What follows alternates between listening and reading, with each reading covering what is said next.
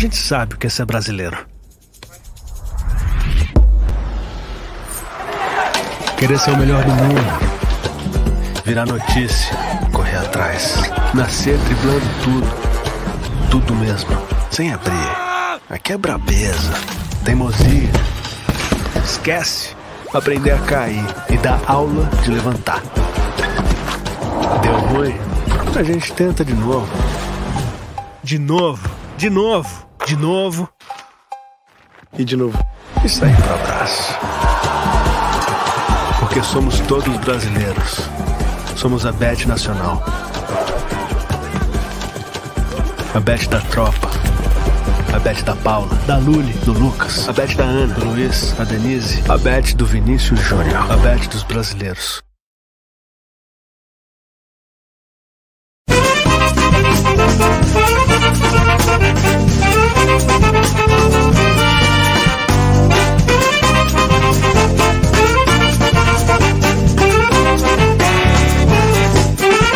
Não adianta mudar seu doutor. Meu coração sempre será tricolor. Eu não me canso de dizer Santa Cruz até morrer.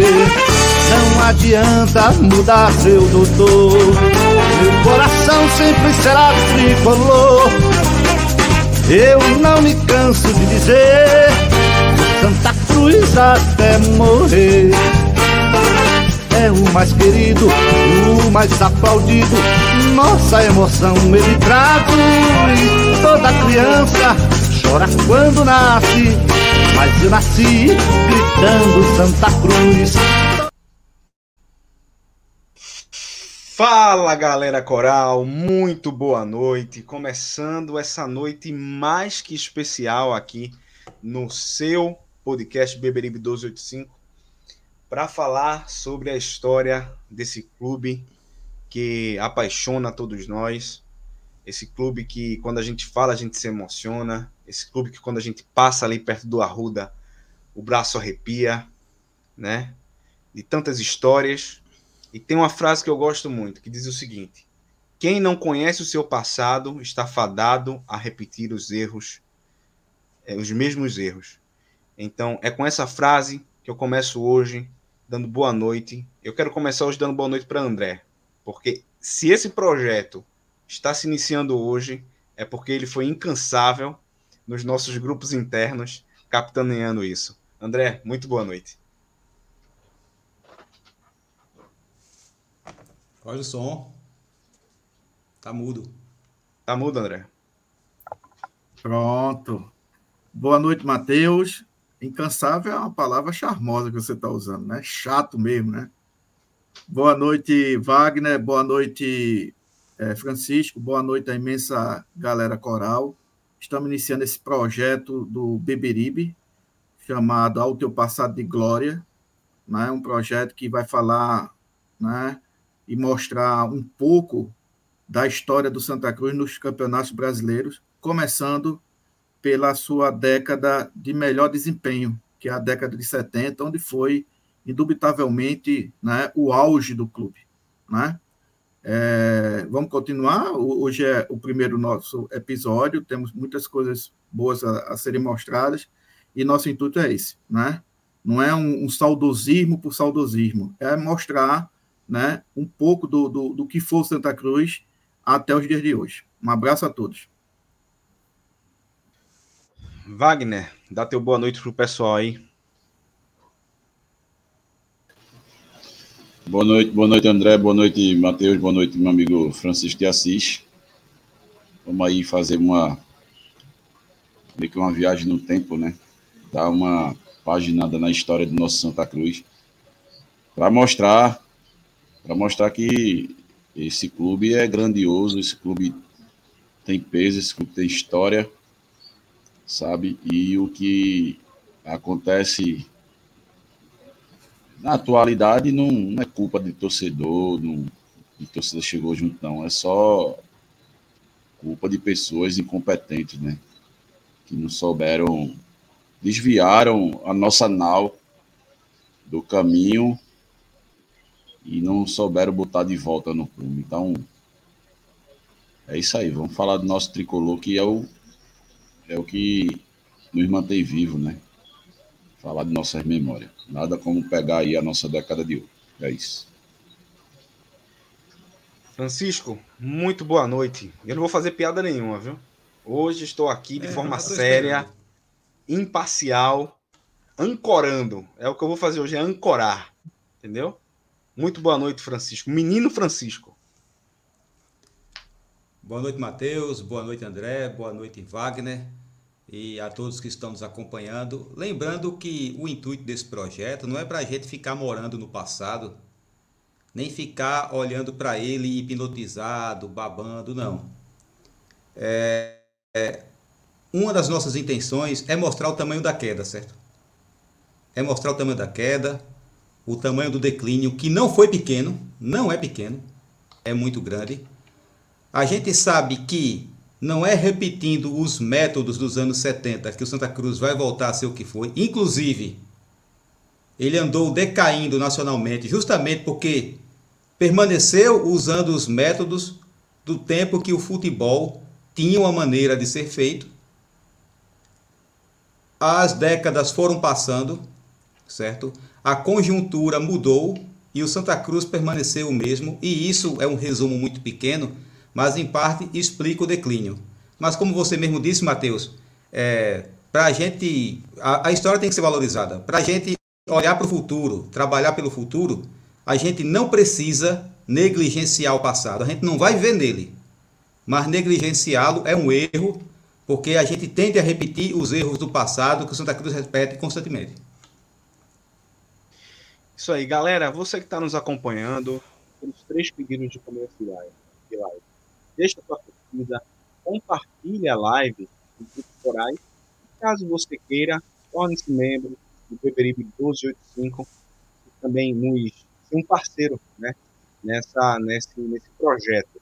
Lembrando que essa live tem o patrocínio da BC Imobiliária, a melhor imobiliária de Recife região metropolitana, e da Bet Nacional. Se você ainda não tem sua conta na Bet Nacional, aqui abaixo no link, tem um link para você abrir a sua conta através do Beberibe 285, fazer sua fezinha lá, tá? E também não deixe de entrar no arroba BCI Imob para conhecer todos os serviços da BCI Imobiliária, beleza? Então, sem mais delongas, vamos começar a tratar dessa década que é, que foi, né, a década de ouro do Santa Cruz. Infelizmente eu não estava lá para ver, mas confesso para vocês que recebendo o material que André foi foi desenvolvendo, foi encaminhando, emociona, tá? Emociona. Então vamos juntos nessa viagem é, falar do nosso querido Santa Cruz. Então, gente, aí é o retrato inicial da década de 70. Inicial não, de toda a década de 70, né? Que é que a gente pegou aqui esse dado, tá?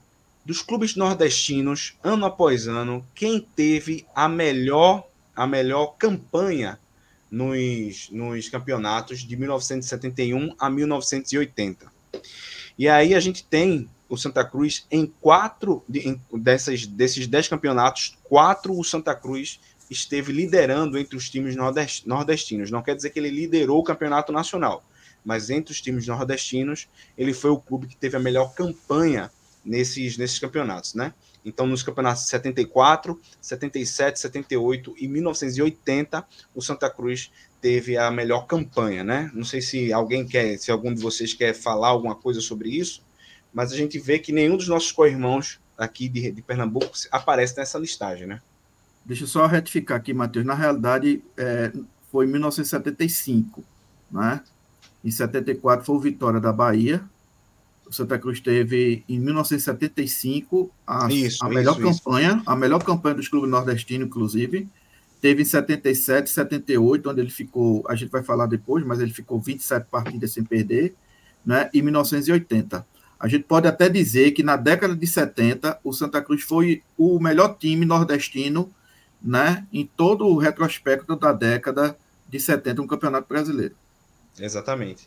E a gente não vê aí nem esporte nem náutico nessa listagem, né? Então, eu, eu, eu toco nessa, nessa, nessa tecla porque para a gente ver né, que existia realmente uma disparidade entre, entre o que era o Santa Cruz e os demais clubes é, na década de 70 daqui de Pernambuco. E aí não tem como falar da década de 70 sem falar de Ramon, né, né pessoal? É, exatamente. Grande Ramon, um dos maiores é, é, centroavantes que Santa Cruz teve, foi artilheiro do campeonato de 73, né? Exatamente. É, conversando com o Ramon, a gente pôde fazer uma live com ele. Eu até abri a live dizendo que Ramon poderia não ser o maior artilheiro do Santa Cruz em termos de gols marcados, mas eu creio que seja o mais emblemático, certo? Nosso artilheiro mais emblemático da história é Ramon. E veja, Francisco, Ramon fez 21 gols em 73. Essa, essa, essa marca só, só foi superada por Reinaldo em 77. Ele fez 28 77, gols. Foi. E, e Zico, em 81, salvo engano, também fez também 21 fez gols.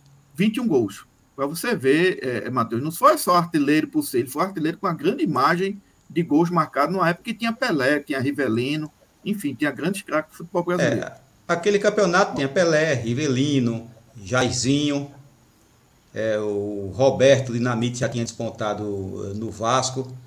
E detalhe, né? Os grandes craques do futebol brasileiro jogavam no futebol brasileiro. Não tinha craque nosso no exterior, feito acontece hoje, não. Todo mundo jogava aqui. E mais um detalhe: é... depois de Ramon, um outro artilheiro de um time nordestino foi Charles em 88. E ainda assim com a quantidade Isso. de gols bem menor que a de Ramon. você vê o feito, né? Importância. Detalhe que no ano que Ramon foi artilheiro, Pelé atuava ainda em alto nível. Pelé atuou até que ano? Brincadeira não. Pelé atuou até 74 no, no Brasil, depois ele foi para o Cosmo, nos Estados Unidos. Isso. Então, a gente vai ver aí quais foram os dois melhores anos para o Santa Cruz na década de 70. O ano de 75 e o ano de 78, né? Em 75, o Santa Cruz ficou é, teve a melhor campanha da sua história, ficou em quarto colocado geral, e em 78 ficou em quinto colocado geral, não foi a semis por causa de um gol de saldo, e ficou invicto naquele campeonato 27, durante 27 partidas, né? Mas se a gente contabilizar as partidas do, do, de outro campeonato, 77 ou 79, André? 77. 77 da... foram, foram mais de 30 partidas, né? É, 32 partidas, porque o campeonato de 77, Matheus, ele terminou no primeiro semestre de 78 e praticamente emendou com o campeonato de 78. Então, o Santa Cruz é, terminou o campeonato de 77 invicto e começou de 78 invicto. Entendeu? É que a, as últimas oito partidas de 77, Santa Cruz não perdeu, né? O Santa Exatamente. Cruz foi desclassificado sem perder, porque o Operário de Campo Grande, por causa de um gol de saldo, terminou em primeiro do grupo e o Operário foi enfrentar o São Paulo na semifinal do Brasileiro.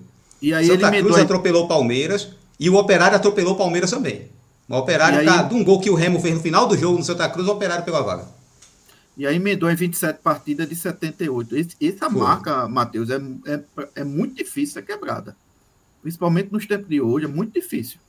Para você ter uma ideia, o Internacional foi campe... é o único campeão invicto do Campeonato Brasileiro em 79 e ele disputou 23 partidas. O Santa Cruz permaneceu invicto com 28 partidas. E aí a gente está falando de um time que é, realmente disputava o Campeonato Brasileiro é, ele não era só um time, um time competitivo, ele era um time que realmente disputava título, né? E a partir disso, como os principais jogadores é, do Brasil estavam jogando aqui, alguns dos nossos jogadores também chegaram à seleção brasileira, né? Que é o caso de Carlos Alberto Barbosa, Givanildo e Nunes, né? É, os, três estavam no time, os três estavam no time de 75, né? Exatamente. É, é. Givanildo, foi o primeiro, Givanildo foi o primeiro a ser convocado em 76, não foi, Francisco? Inclusive participou do, do, do, torneio bicentenário lá nos Estados Unidos. Chegou a fazer parte do meio. Olha o meio de campo da seleção brasileira. Era Givanildo do Santa Cruz, Zico do, do Flamengo e Rivelino, Rivelino do Fluminense. Do Fluminense. Né? Ele atuou, Veja. Ele atuou, ele atuou Falcão começou o torneio como titular, né? Aí Givanildo ganhou a posição para ele. Ele, ele Givanildo atuou no jogo contra a Itália, né? Que foi 4x1 é, 4x1 de virada para o Brasil. E, e aí depois veio o Nunes. E detalhe bem interessante, rapidamente, Nunes só não foi com, Nunes só não jogou a Copa do Mundo. Ele teria boa chance de jogar a Copa do Mundo em 78, até porque Reinaldo sempre teve aqueles problemas no joelho. Nunes, minha gente, foi, foi é, se machucou no, no, último, praticamente na, na última semana. No né? mês de maio. Do mês de maio, praticamente há 10 dias. Há 10 dias, Francisco, da estreia do Brasil na Copa. Entendeu? E Nunes estava jogando, e, e aí eu peço até atenção do pessoal, porque tem esse jogo no YouTube, e até um jogo bem emblemático. O Brasil ganhou da Alemanha, naquela época tinha a Alemanha Oriental e, e Ocidental, foi a Ocidental, que era campeão mundial, né, de 74. O Brasil ganhou de 1 a 0, gol de Nunes. Entendeu? Nunes, e Nunes era, era praticamente nome certo, certíssimo, para ir para a Copa do Mundo de 78. E ele não foi. E engraçado que quando o Brasil estava jogando a Copa de 78, Nunes já estava jogando aqui pelo Santa Cruz. Entendeu? Uma pena né, de Nunes não ter ido para a Copa do Mundo de 78. Inclusive, teve um jogo da seleção brasileira com a seleção pernambucana e a seleção pernambucana não pôde com, é, contar com Nunes porque Nunes estava na seleção brasileira. Exatamente. Essa pergunta procede? Não tem uma história que Nunes quebrou a perna e não foi para a Copa? De, pergunta de Ivo. Na não, verdade, não. ele não quebrou lesão, a perna, né? não. Foi uma lesão e, assim, o responsável, no caso, aí o meu pai, né, é, conversou comigo, conversando com ele, disse, é, meu pai disse, olha, foi, foi Lídio, Lídio Toledo. Lídio é, mas, Toledo. O, mas o Nunes, viu? Preferiram levar. Não, sim, eu sei que tem a questão que Nunes fala, né, que machucou mesmo, tudo. Mas assim, o que o meu velho disse é o seguinte, é, ah, mas é, assim, preferiu. Preferiu Nunes acha levar, que foi azar, certo? Nunes acha que foi azar, porque ele disse que se machucou mesmo. Preferiu se levar Roberto Dinamite a, a ele, né? É. Mas se o homem tivesse, tinha feito estrago, que o homem estava voando. Verdade, e é Carlos Alberto Barbosa, Carlos Alberto Barbosa foi também convocado em 79 para jogar um amistoso Salvador da Bahia é, jogou como titular, mas também só, só foi uma partida. Mas você veja que nesse time aí, a gente pode dizer, é, Matheus, que esse time de 75, você teve três jogadores né, vestindo a camisa da seleção brasileira que jogava pelo Santa Cruz. Quando é, foram o... convocados, jogavam pelo Santa Cruz, entendeu? O falecido Carlos Alberto Barbosa, ele jogou muitas partidas pela seleção, na seleção de base, né? É. Seleção Brasileira de Juniores. Nessa ele jogou várias partidas, agora na principal só foi essa convocação mesmo, 79. E, é só, uma, e só uma palhinha, pessoal, já que a gente está falando de seleção aqui, eu vou destacar uma vitória do Santa Cruz sobre a seleção da Tchecoslováquia, campeã europeia. O Santa Cruz meteu 4 a 0. A, a Tchecoslováquia tinha sido campeã em 76. Esse jogo, salvo engano, foi 70 e 79. 79. A gente fez 4 a 0 e só dois times no Brasil que bateram a seleção da Tchecoslováquia que estava em excursão aqui, que foi o Internacional de Porto Alegre. O Internacional que era o melhor time do país, né? E o Santa Cruz, velho. E o Santa Cruz. Pra você ver como era o negócio. É isso aí. Rapaz, que diferença, viu? Que diferença. E o Santa, e o Santa Cruz tinha o segundo treinador mais caro, né? Da América Latina. É, tem uma reportagem na Placar que fala sobre isso, Wagner. Entendeu? Falando de Evaristo. Era justamente isso. Olha aí, ó. Campeonato Brasileiro de 1971, tá? E aí a gente já vai começar a entrar ano a ano aqui.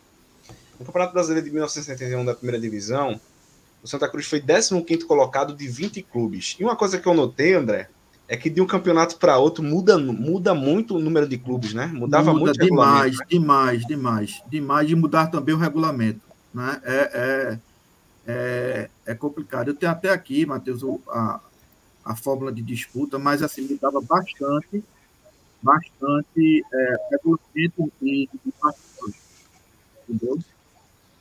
Esse campeonato então... teve três fases, para você ter uma ideia, eram 20 clubes divididos em duas fases de 10 para você ter uma ideia. Depois veio a segunda fase e no final não teve um jogo decisivo no final não, era um triangular decisivo, certo? Um triangular em que o Atlético Mineiro terminou sagrando campeão. Era uma salada mista danada, né? Exatamente. É, é o tempo dos regulamentos volúveis, sabe? Todo ano o regulamento do Campeonato Brasileiro mudava e alguns deles eram bem difíceis de entender. Viu? Você tinha que estudar Mas- o regulamento para poder compreender a competição. Mas isso meio que se explica, porque tinha a questão da influência política dos estádios, né? Tinha, É. tinha isso também, por meio das federações para arrumar mais vagas, para colocar seus clubes, tinha muito isso. O Náutico 70. nesse ano não participou desse campeonato, o Náutico não participou. É, daqui de Pernambuco foi o Santos Esporte, Santa ficou na frente do esporte e foi o segundo melhor time nordestino é, é, nesse campeonato. Perdeu apenas um ponto para o Bahia. Santa Cruz fez 17 pontos, o Bahia fez 18. Você vê, né? Ó, dos jogos, o Santa Cruz jogou 19 jogos, teve 3 vitórias, 11 empates e 5 derrotas. O treinador não era Itamar Chuli, não, né? É, porque Não. foi muito empate, né? Fez Mas era 17 gols e levou 23 gols. Oi, oi André? Era, Du- era o folclórico Duque, era? Duque Ferreira. Era Duque 71? Hum. É, eu acho que tem O até a foto dele, não tem, Tem, Matheus? tem. O nosso técnico era. O nosso técnico não, o nosso presidente da época era James Thorpe, e alguns dizem que foi o maior presidente da história de Santa Cruz. Mas aí há um, há um embate, né? Exatamente, é. O E aí, melhor foi esse o é o- Luiz Neto, rapaz. É, Que GameStop. Esse é o time base, né, né Matheus? O time É, base do Gena, tem Rivaldo, Walter, Detinho, Antonino Cabral, Miruca, Givanildo, Fernando Santana, Luciano Ramon. O técnico era duplo, campeoníssimo aqui, né, no, no- em Pernambuco, né? Treinou o Náutico também, né? Treinou não, treinou esporte, foi campeão. Tem- tem- foi campeão nos três, três. entendeu? Olha a altura de Detinho, rapaz.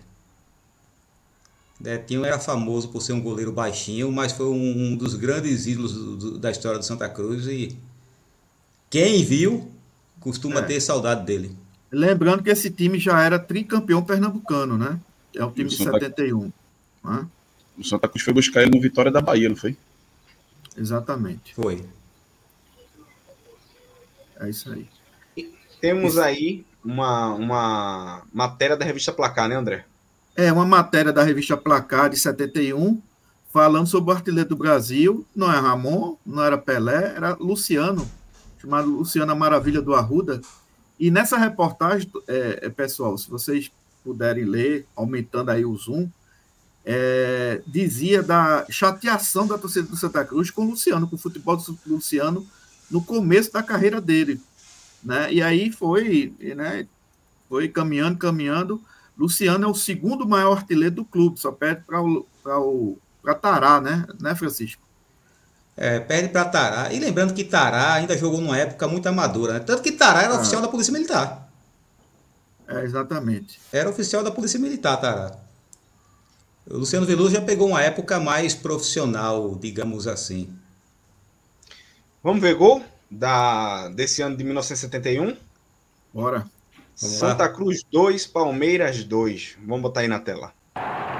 Volante Lorival. Os atacantes corais ainda não tentaram.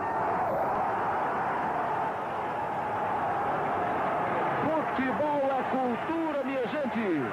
Aí está o gol que Jaime o Biratã cobrou de Valfrido na entrevista. Formada a parede humana, correu César para a bola, também Nelson, tocou curtinho para Dé. Mirunga. Eurico. Leivinha testou primeiro para Ademir, virou. Bateu em Antonino. Vai Ademir bater. Três homens na barreira pelo Santa Cruz. Parece uma escadinha. Ademir da Guia, né? Olha aí. O gol foi de Edu.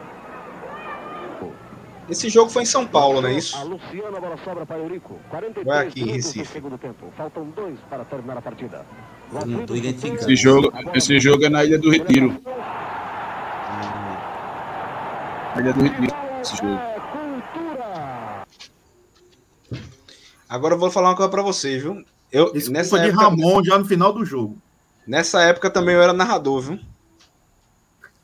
Ah, na época a dinâmica de narração era bem diferente. Agora um detalhe, teve gol do Luciano aí não, né? Que Luciano era famoso por fazer gol e não comemorar.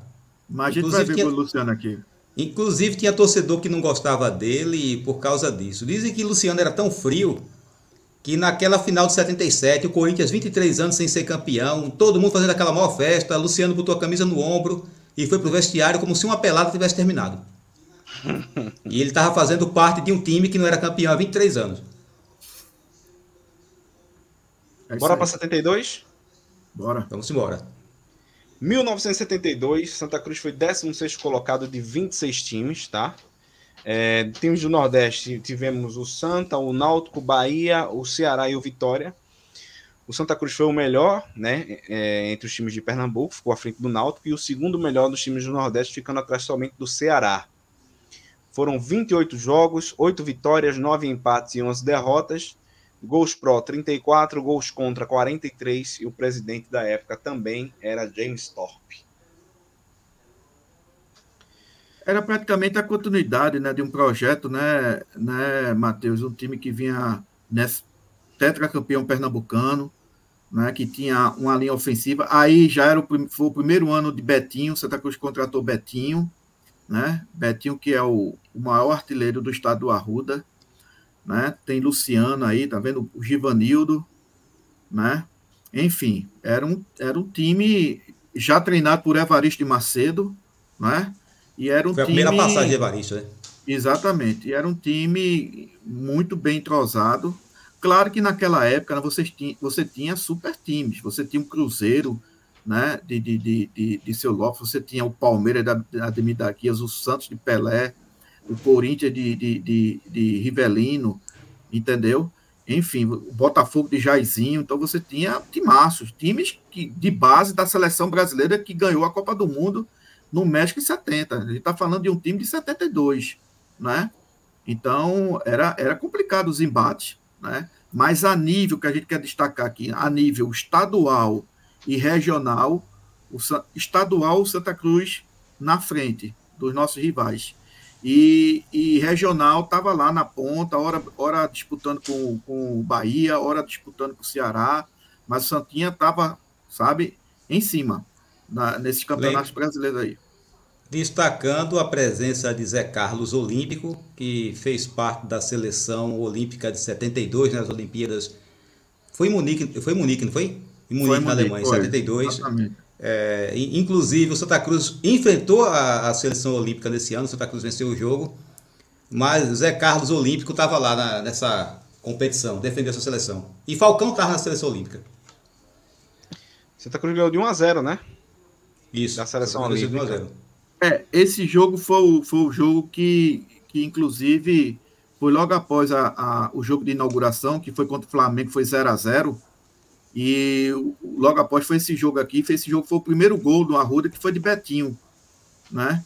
E observe é, que na a seleção brasileira tem, tem, um jogador Zé Carlos, que é do Santa Cruz, que é o chamado José Carlos Olímpico, Olímpico né? Que foi Santa Cruz cedeu esse jogador à seleção é, olímpica nacional. Bora ver gol? Vamos. Santa Cruz e Portuguesa, 1 um a 1 um. Mas eu acho que só tem um gol do Santinho. Vamos ver aqui. O lateral esquerdo, Cabral, domina na coxa e solta a Cabral, exatamente. Esse jogo você está ganhando de 1 a 0 na Ilha do Retiro contra a Portuguesa de Esportes. Pergunta, por que esses jogos eram na Ilha do Retiro? Porque o Arruda de, ainda não. Inocente da. da... Porque até, set... até 71, 72, como você vê, o Arruda ainda não estava, não, tava, não era um estádio que suportasse partidas a nível nacional, entendeu? Só depois da, da, da inauguração do Arruda, que foi em junho de 72, Santa Cruz jogou, começou a jogar no estádio José do Rio Maciel. Ainda só até lá, interior, né? Até lá, Mas exatamente. Nesse, até lá jogava nesse, na Ilha do Retiro. Nesse período aí, 71, 72, o Arruda já estava em obra, né? Para ampliação. É, aquela já parte ali. Do, até do, ali, final, isso. Até final dos anos 60, o Santa Cruz atuava muito na Ilha do Retiro, porque realmente a Arruda não tinha. Aí veio a mini Copa, que foi realizada aqui no Brasil em 1972, e o Arruda foi o estádio escolhido para ser uma das sedes, né? No caso do Recife aqui. É, exatamente. Teve jogos então, aqui, inclusive, tudo. O Arruda foi remodelado, né? Tanto que até hoje, para quem observa, a estrutura antiga por baixo da arquibancada superior, ele faz aquela, aquela volta, ele tem uma alta assim, depois desce. Dá para ver ali o formato ah. original do, do José do Rego Maciel. Dava, sim. E a partir de 72 é que o San- eu até tenho a impressão que esse jogo, esse gol aí já foi na nossa casa. É a impressão que eu tenho. Mas eu, eu posso ter me enganado, porque é mais preto e branco. Entendeu? E o que é curioso, depois que o Arruda, né, André? Depois que o Arruda é inaugurado, o Esporte Náutico começa a mandar jovens no Arruda. no Brasil. Exatamente, exatamente, exatamente. Isso perdurou até praticamente o final dos anos 80. É, nos anos 80 o Náutico jogava muito no Arruda, Campeonato Brasileiro. Normalmente o Náutico jogava no Arruda. Então vamos partir para 1973, que foi um ano especial, né, André? Você É, foi- que foi 16 colocado de 40 times. Pode falar, André. É, foi especial. é, é, o Santa Cruz estava no embalo, né? Era o time que estava justamente foi na fase do penta campeonato, né? E estava um time muito entrosado, né? O time com o Fernando Santana, o time com o Ramon, o time com o Givanildo, o Luciano, né? Não é brincadeira não, meu amigo. Betinho.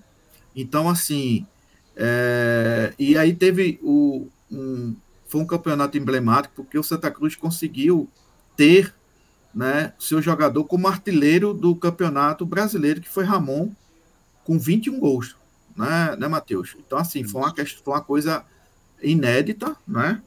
E veja, como a gente já disse aqui antes, um número de, de gols muito razoável, muito razoável. Só foi superado por Reinaldo, durante a década, apenas por Reinaldo em, em 77, Reinaldo marcou 28 gols, e esse número perdurou a década de 80 quase toda, né, Francisco? O Zico fez 21 gols no campeonato, salvo engano, de 81 ou foi de 82. Para você ter ideia, né, de, de Ramon. E vo- lembrando rapidamente, uma época que você tinha Pelé, você tinha Jairzinho, né, você tinha é, é, é, é, grandes jogadores, né, é, disputando essa artilharia. O jogo com o Santos de Pelé, inclusive, foi 3x2 nesse ano. né? O Santa Cruz venceu o jogo por 3x2. Exatamente. é, é, inclusive, né, né, Matheus, a gente vai falar um pouco desse jogo aí também. O jogo que consagrou Ramon e Givanildo. Né? Givanildo até então era um volante que, digamos assim, o futebol brasileiro ainda não conhecia. Né? A Givanildo começou a fazer o nome dele assim nacionalmente nesse jogo. Você vê aí que nesse campeonato já tivemos 10 clubes do Nordeste, né? O Santa Cruz não tinha outro de Pernambuco, foi o melhor.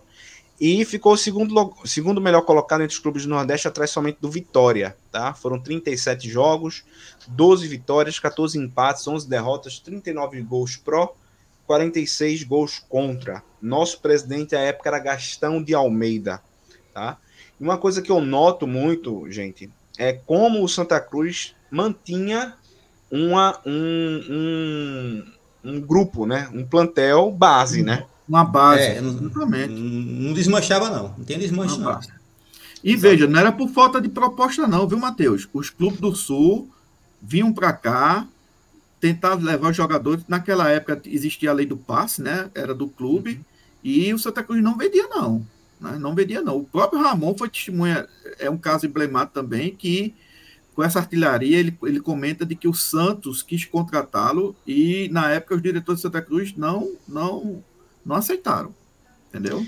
E te- o time base da- desse ano era Gena, Gilberto, Paulo Ricardo, Herbe, Anton, Antonino e Botinha. Almir, Fernando Santana, Ramon, Luciano e Givanildo.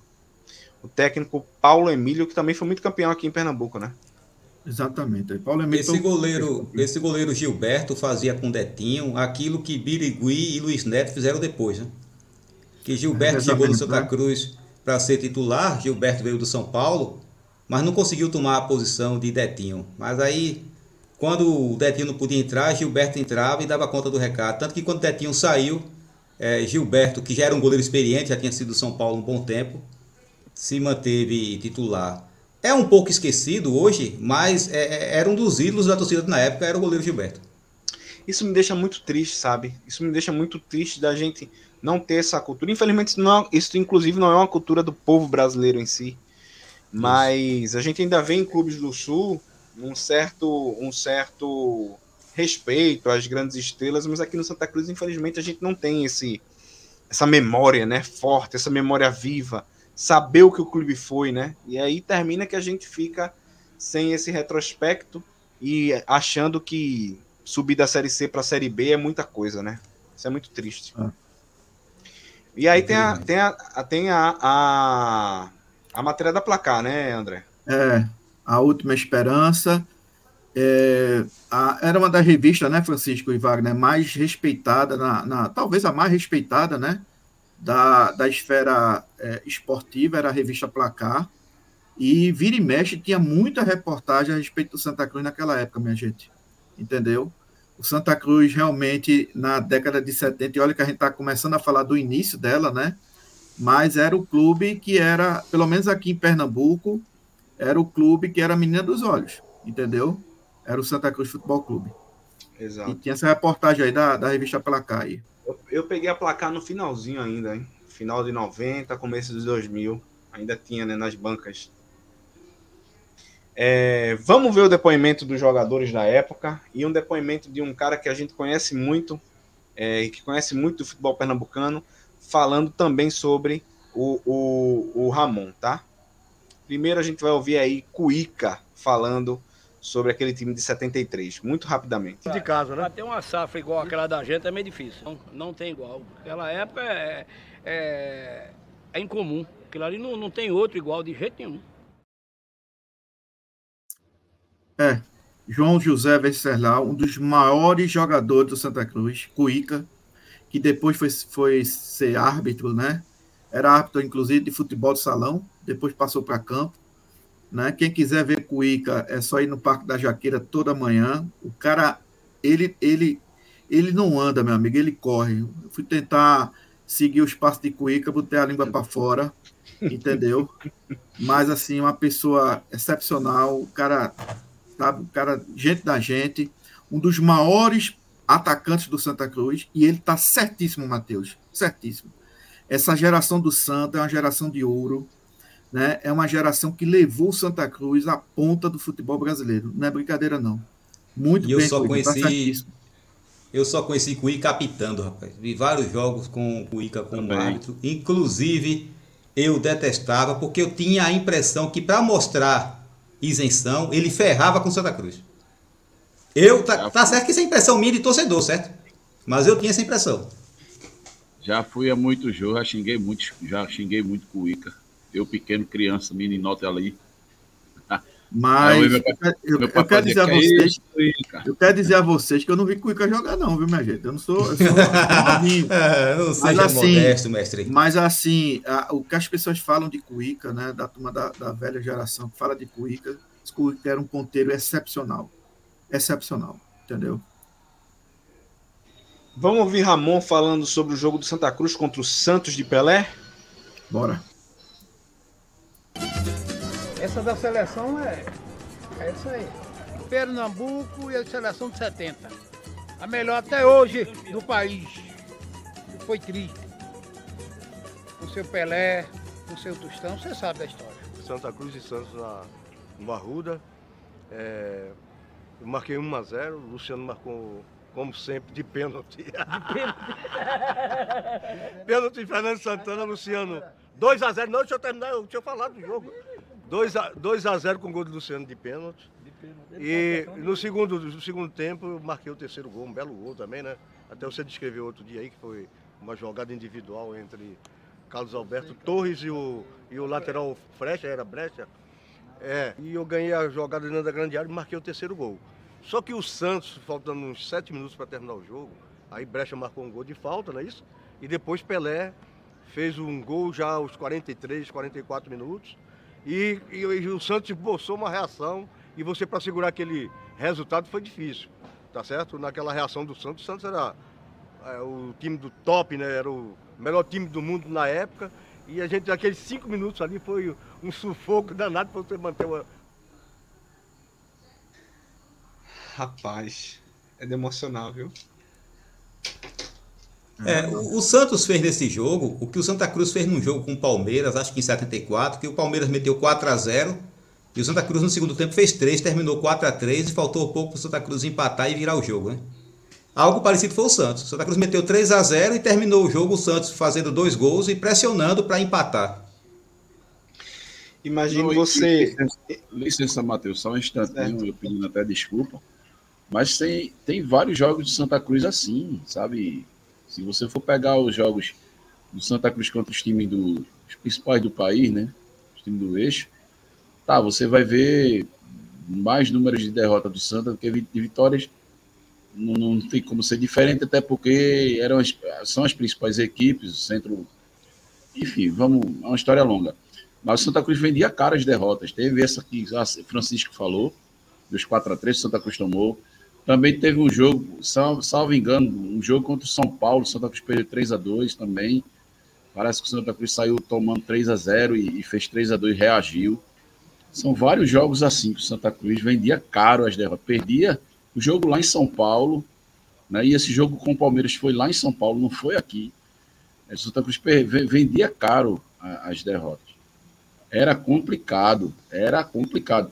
E quando eles vinham jogar aqui, eu tenho um depoimento, eu, eu fui militar, né? Eu, na época conversei com um sargento da aeronáutica, torcedor do Botafogo, ele era carioca. E eu entrei na conversa com ele, ele disse, cara, jogar contra o Santa Cruz no Arruda era um inferno. Era um inferno. Ele até falou do Botafogo que tinha ficha, né? O atacante Botafogo de ficha, tinha Jairzinho. Perdeu para Santa Cruz aqui, no Arruda. Quer dizer, é bem isso aí, Matheus. Essa, essa, esse extravaso que tivesse aí. Sobre isso aí, quando chegar a 75, eu vou falar. É porque 75 vai chegar ainda, mas eu vou falar justamente sobre isso aí. Esse, essa questão de não enfrentar do... o, Arruda, o Santa Cruz no Arruda. Deixa eu falar mas uma coisa jogo, aqui. Mas esse jogo que eu falei do Arruda foi, de, foi em 72, não foi em 75. Não, eu sei. Mas em cima desse assunto que você tocou, das equipes é, terem medo de jogar aqui, 75 é um exemplo bem claro disso. Ah, com certeza. É, falar uma coisa aqui para vocês. A gente tá falando de um Santa Cruz, porque quando a gente fala Santos, muita gente da minha geração não entende que a gente tá falando do, do, dos melhores ou o melhor time do mundo à época. A gente tá falando de um time, quando a gente fala do, do, do Botafogo, da, Botafogo da década de 60, o, San, o Santos da década de 60, 70, a gente tá falando de um time base da seleção brasileira campeã do mundo. A gente tá falando de um Santa Cruz que estava disputando pau a pau contra um dos melhores clubes do mundo. O Santa Cruz, a essa época, era um dos melhores times do mundo. Porque o Santos ia para a Europa e ganhava de todo mundo. Eu tô mentindo? Não, era, não com certeza. Inclusive, muita Libertadores o Santos deixou de ganhar. Ganhou 62, 63, né? Mas depois o Santos perdeu interesse na Libertadores porque era mais vantajoso. Veja como o futebol era diferente. O conceito era outro, certo? Era outro contexto. O Santos perdeu interesse pela Libertadores porque era mais viável para ele ganhar dinheiro no exterior com amistoso do que se matar para ganhar Libertadores. Não é feito hoje, né? Que os clubes dão a vida para ganhar Libertadores. Deixa eu mandar um abraço aqui para Alisson, nosso Alisson da BCI. Alisson, um abraço. Tá resolvendo um problema para mim. Um abraço do seu novo cliente. E não deixe de seguir lá o pessoal da BCI, tá? Mas, gente, realmente emociona, sabe? Porque a gente. Eu não, eu não vivi isso. Eu não vivi isso. E eu fico imaginando como seria hoje a gente tá enfrentando o Palmeiras, sabe? De peito, de peito erguido, com brilho. As últimas as vezes que eu vi o Santa Cruz jogar a primeira divisão do Campeonato Nacional foram desastrosas. Motivo de vergonha. Sabe? De, eu acho que o melhor a melhor parte do Campeonato Brasileiro que eu vi o Santa Cruz jogando na Série A foi aquele comecinho de 2016 que enganou né? muita gente. Que enganou, mas emociona, emociona. Eu, eu vou terminar essa série, André, mais tricolor. Você está conseguindo tornar uma pessoa que ama o Santa Cruz uma pessoa que ama ainda mais esse clube pela história que meu, ele tem. Meu amigo, como diz o saudoso Renato Russo, ainda é cedo. Você vai ver o que é que tem mais ainda. Vamos embora. vamos, vamos. Desculpa, é porque. Enfim. É, vamos ver agora foi o pior ano daquela década, daquela década né? 74 calma. foi o pior ano daquela não, década. Não, não, não. Calma. Fica calma. Vamos ver Ralph, de Carvalho, Ralph de Carvalho falando sobre esse cidadão chamado Ramon. Eu acho que houve uma injustiça da seleção brasileira não ter convocado o Ramon para participar de um período, porque é uma coisa absurda um jogador ser artilheiro de um campeonato nacional, um campeonato brasileiro, que na época era disputado com muito mais equipes que hoje, dizer, e não ter sido convocado. Um artilheiro nato, um jogador de grande talento como o Ramon. Um artilheiro nato, um fazedor de gols. Francisco, você que viu ao vivo isso, o que é que você conta aí? Rapaz, eu não vi Ramon nem em 83. André viu quando o Ramon voltou, já veterano, participou daquele time de 83 e saiu no meio do campeonato, né? ele não ficou até o final. Que dirá nesses anos de ouro. Agora um detalhe, Ralph de Carvalho em 73 era um neófito aqui em Pernambuco, né? Acho que Ralph chegou aqui em 72. Trazido por Roberto. Não é, não é à toa que eles sempre foram muito amigos. Roberto Queiroz trouxe Ralph de Carvalho da imprensa do Rio de Janeiro e Ralph ficou aqui até hoje. E com certeza Ralph lá no Rio, do futebol pernambucano, ele conhecia muito mais o Santa Cruz do que qualquer outro clube, porque era quem mais tinha destaque na época. Isso é um detalhe, tá? Isso é um detalhe muito bom de se falar. Quando a gente compara a mídia esportiva de Pernambuco daquela época com a de hoje, tá? Gente, eu não tô querendo desfazer de ninguém, tá? Mas é óbvio que um, um, um local onde tem um futebol que disputa título, que disputa é, primeira divisão nacional, que disputa o campeonato de verdade, atrai profissionais com um brilho maior. A gente tinha Ivan Lima, a gente tinha essa equipe que começava a se formar, né, de Roberto Queiroz, Ralph de Carvalho, Luiz Cavalcante e, e outros que vocês podem falar melhor do que eu, que meu amigo, você escutar, você escutar, eu peguei ainda o finalzinho de Luiz Cavalcante, o comentário do cara, Luiz Cavalcante. Ele não dava boa tarde, bom dia, boa noite. Ele começava. O Santa Cruz ontem, cara, emociona, emociona, sabe? Então, ainda peguei o, grande, o saudoso Adilson Couto, um narrador, um ótimo narrador da Rádio Pernambucana. Enfim, enfim. E você vê também esse declínio. Tu falou, tu falou, tu falou no, em Luiz Cavalcante dizer, o Santa Cruz ontem, cara, mais emocionante ainda era ele comentar o jogo. Acabou o jogo, comentário de Luiz Cavalcante, vitória de Santa Cruz, um jogo grande. Amigo, é. Agora. Fora de série. Agora, Matheus, essa fala de Ralph, ele falando da injustiça naquela época não ter se convocado Ramon, mas é preciso dizer que Ramon naquela época tinha uma, né, né Francisco, tinha uma, uma convocação que se convocava 40 jogadores, né? Tem até um nomezinho, Isso. Francisco, não estou lembrado agora, uma lista pré-convocatória, alguma coisa assim. E Ramon está entre, entre esses 40, viu, viu, Matheus? Ramon foi convocado por Zagallo, ficou nessa lista de 40 jogadores, obviamente que não foram os 40 jogadores para a Copa, e até porque nesse ano de 74, Ramon já deu entrevista aqui ao Bibiribe, dizendo que foi um ano muito ruim para ele, que foi um ano que ele se machucou bastante. Então, ele, ele inclusive acredita que por conta disso ele não teve uma melhor sorte, entendeu? É, com relação a ser chamado para ir para a Copa do Mundo de 74, entendeu? Porque bola ele tinha. É, 74 foi um ano de DM para ele, né? Ele veio mais no departamento médico. Vamos entrar em 74? 74, Santa Cruz foi 35 colocado de 40 equipes, né? Ficou atrás do Náutico do Esporte naquela edição. É, e, de outros, e, de outros, clubes do Nordeste. É, dos 19 jogos, teve duas vitórias, 9 empates e 8 derrotas, 17 gols pró, 27 gols contra.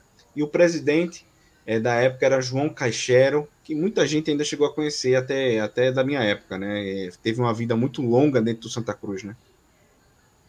É, faleceu recentemente, recentemente acho que foi é. o ano passado, esse ano. Mas a campanha do Santa em 74 não foi boa, não. Foi, foi uma campanha muito ruim, né? Já era um time que, naquele, naquela fase de, de perda do, do, do, do ex, do ex embora, é? embora o Campeonato Brasileiro foi antes ao Campeonato Pernambucano, né? Mas o Santa Cruz já, já demonstrava de que as coisas não estavam muito boas naquele ano, não. Entendeu? Mesmo assim, continuava lá disputando a, a, as competições, Né? E mesmo assim, era um time muito respeitado dentro de campo, Matheus. E vamos ver quem era o time à época. O técnico do Santa Cruz esse ano era Caissara. Santa Cruz eh, jogava com Orlando, Carlos Alberto Rodrigues, Jair, Levir Coupe. Quem não conhece Levir Coupe no, no futebol brasileiro, né? É Pedrinho, Lula Pereira, Luiz Manchu, Ramon, Mazinho, Alfredo e Pio.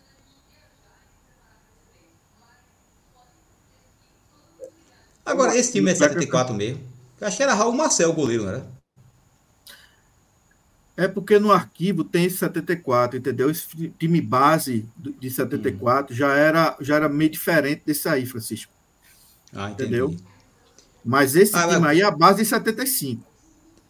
Raul Marcel entendeu? foi o goleiro do Campeonato Pernambucano, né? E, e saiu daqui marcado, porque tudo indica, é quase certo, que Raul Marcel foi subornado por dirigentes do Náutico, a ponto de vários jogadores do Santa Cruz não, até hoje não querem papo com Raul Marcel. Eu já ouvi entrevista do Luciano Veloso dizendo que foi jogar no Corinthians, tanto ele como o Givanildo. Raul Marcel era do Santos ou era do Palmeiras. E Raul Marcel evitava a companhia deles em São Paulo, mesmo tendo sido companheiros aqui. Que eles tinham praticamente como certo que foram traídos por Raul Marcel e perderam o ex-campeonato. Mas aí é outra história. Vamos ver gol? Bora. Vamos embora. Agora tem gol, viu? 4 a 3 pro Palmeiras em cima do Santa Cruz. É, nesse campeonato de 1974, tá? Olha o Palmeiras levando perigo. Bateu no poste e tá aí o primeiro gol. Palmeiras 1. Um. Santa Cruz 0. Careca fez a complementação, mas eu tenho a impressão que no primeiro toque da bola ela já caiu dentro do gol.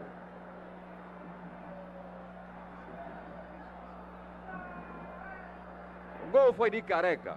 Complementação. O que sacramentou o gol foi o Careca.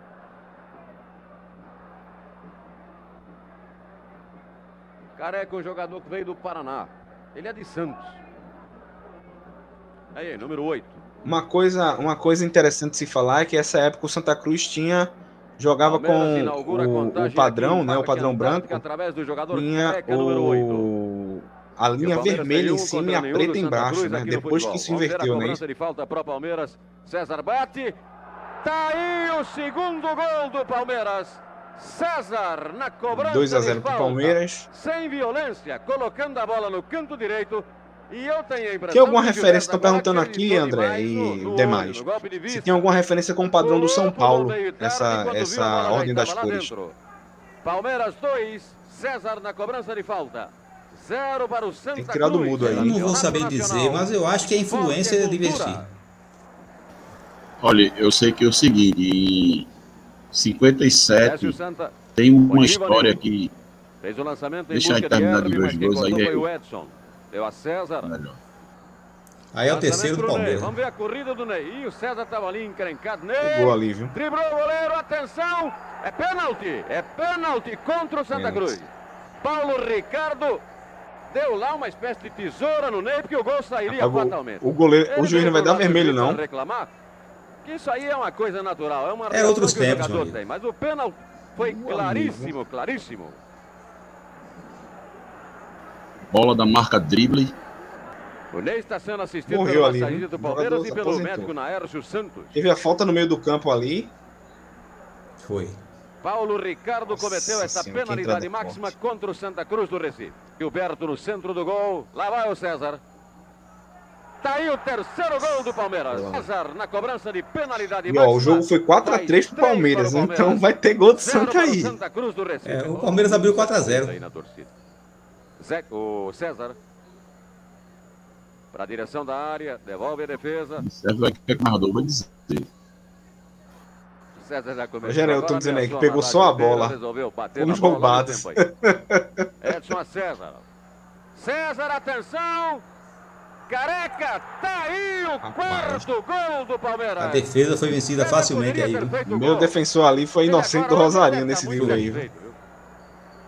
Deu assim de mão beijada pro Careca fazer o quarto gol do Palmeiras. Depois de ter preparado tudo, limpado completamente o lance. Limpou a jogada, Bateu lá pro Careca na direita e o Careca fez o quarto gol do Palmeiras. Contra o Santa Cruz.